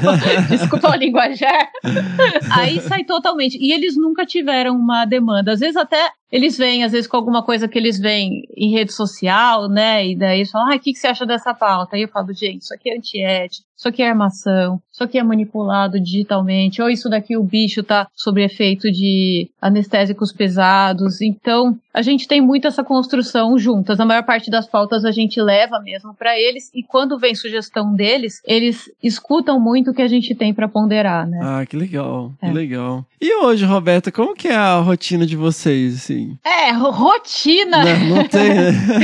Mas assim, Fê, tem basicamente dois tipos, né, de rotina que a gente tem. Uma delas é quando a gente tá em campo, outra delas é quando a gente tá, quando eu tô trabalhando no escritório, né? Eu passei, além dessa parte de apresentação, né, eu continuo trabalhando no, no programa do Faustão, agora na Band, mas eu trabalho com outras produtoras fazendo produção, né? Então, eu tenho esse trabalho no escritório que vai desde fazer, por exemplo, agendamento, procurar pauta para um documentário, aí a gente trabalha com é, BBC, Netflix, Disney, NetGeo, com várias outras aí pelo mundo. É, então a gente vai atrás de história para eles, é, ver como viabiliza também uma determinada gravação. Então onde fazer, com quem fazer, qual que é o método, câmera, tudo. É, a gente é, faz a parte de pesquisa também. E fora isso eu dou assistência também. Às vezes eu acompanho as equipes em campo, né, para gravação, e às vezes eu acompanho de modo remoto. Então eles falam: não, a gente tá trazendo uma equipe nossa do exterior, mas a gente quer que você fique de plantão, né? Então, principalmente na chegada deles no Brasil, eu faço todo esse acompanhamento. Quando eles estão na gravação, às vezes, ah, faltou alguma coisa, ou esqueceram de trazer alguma coisa é, do exterior, eu agilizo para entregar. Então, quando eu tô no meu escritório, é geralmente fazendo essa parte burocrática ou acompanhando à distância alguma equipe que, que tá em campo. E quando eu tô em campo, eu faço, às vezes, gravação de bastidor, principalmente quando é alguma série que vai mostrar making off da nossa equipe. Eu não faço tanto câmera, faço um pouco de câmera submarina também, que eu gosto, mas aquelas câmeras muito leite longas tal, eu já não tenho mais esse. Não, não mexo com isso, não mexo com pilotar drone, por exemplo, também. E ajudo na logística da gravação em si, né? Então, agilizar alguma coisa ali no campo também. Às vezes eu fico de tradutora, então, meio que pau pra to- toda a obra, assim, né? Então tem bom. essas duas vertentes, né? Em campo, aí a rotina varia muito de acordo com a que a gente vai estar gravando, né? Depende do horário de atividade do animal que a gente tá, tá gravando. E tem toda uma preparação, até nesse sentido, antes da gravação, né? Uma coisa que ajuda muito o fato de eu ter feito biologia e ter tido toda essa experiência em campo, é que a gente sabe se preparar para uma gravação, né? Sim. A gente consulta, estuda os animais dos bichos. Eu tenho muitos amigos na área, né? Então que seguiram fazendo pesquisa ou trabalham é, no ICMBio, em outros órgãos ambientais também. Então, isso ajuda demais. Até um dia teve uma pessoa que fez um comentário que eu achei tão triste, né? Falou assim: Nossa, se você soubesse que você ia trabalhar com isso hoje, você nem teria feito de biologia, né? Eu olhei.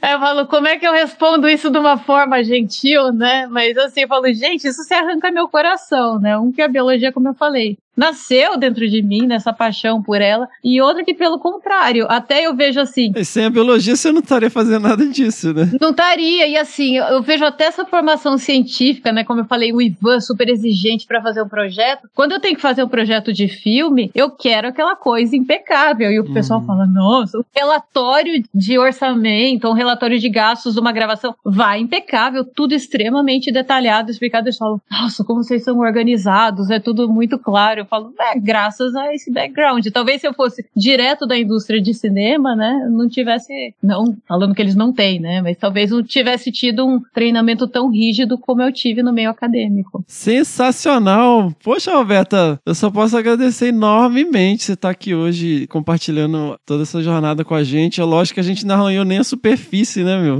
Cada expedição, cada coisa é uma aventura, é um caos diferente, né, é, na vida de vocês. E, obviamente, a gente não vai parar por aqui, né? Não temos gravações pela frente, né? Realmente não tem como a gente, como eu falei, nem arranhar a superfície aqui de uma carreira, de uma jornada tão rica e que continua aí a todo vapor.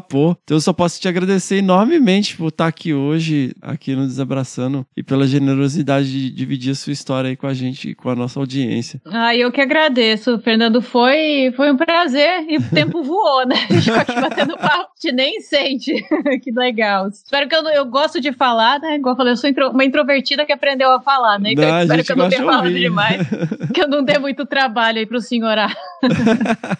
Muito bom, Roberta. Obrigado, querida. E nos vemos na próxima, né? Que haverão próximas. É, muito obrigada e até muito em breve. Seguimos!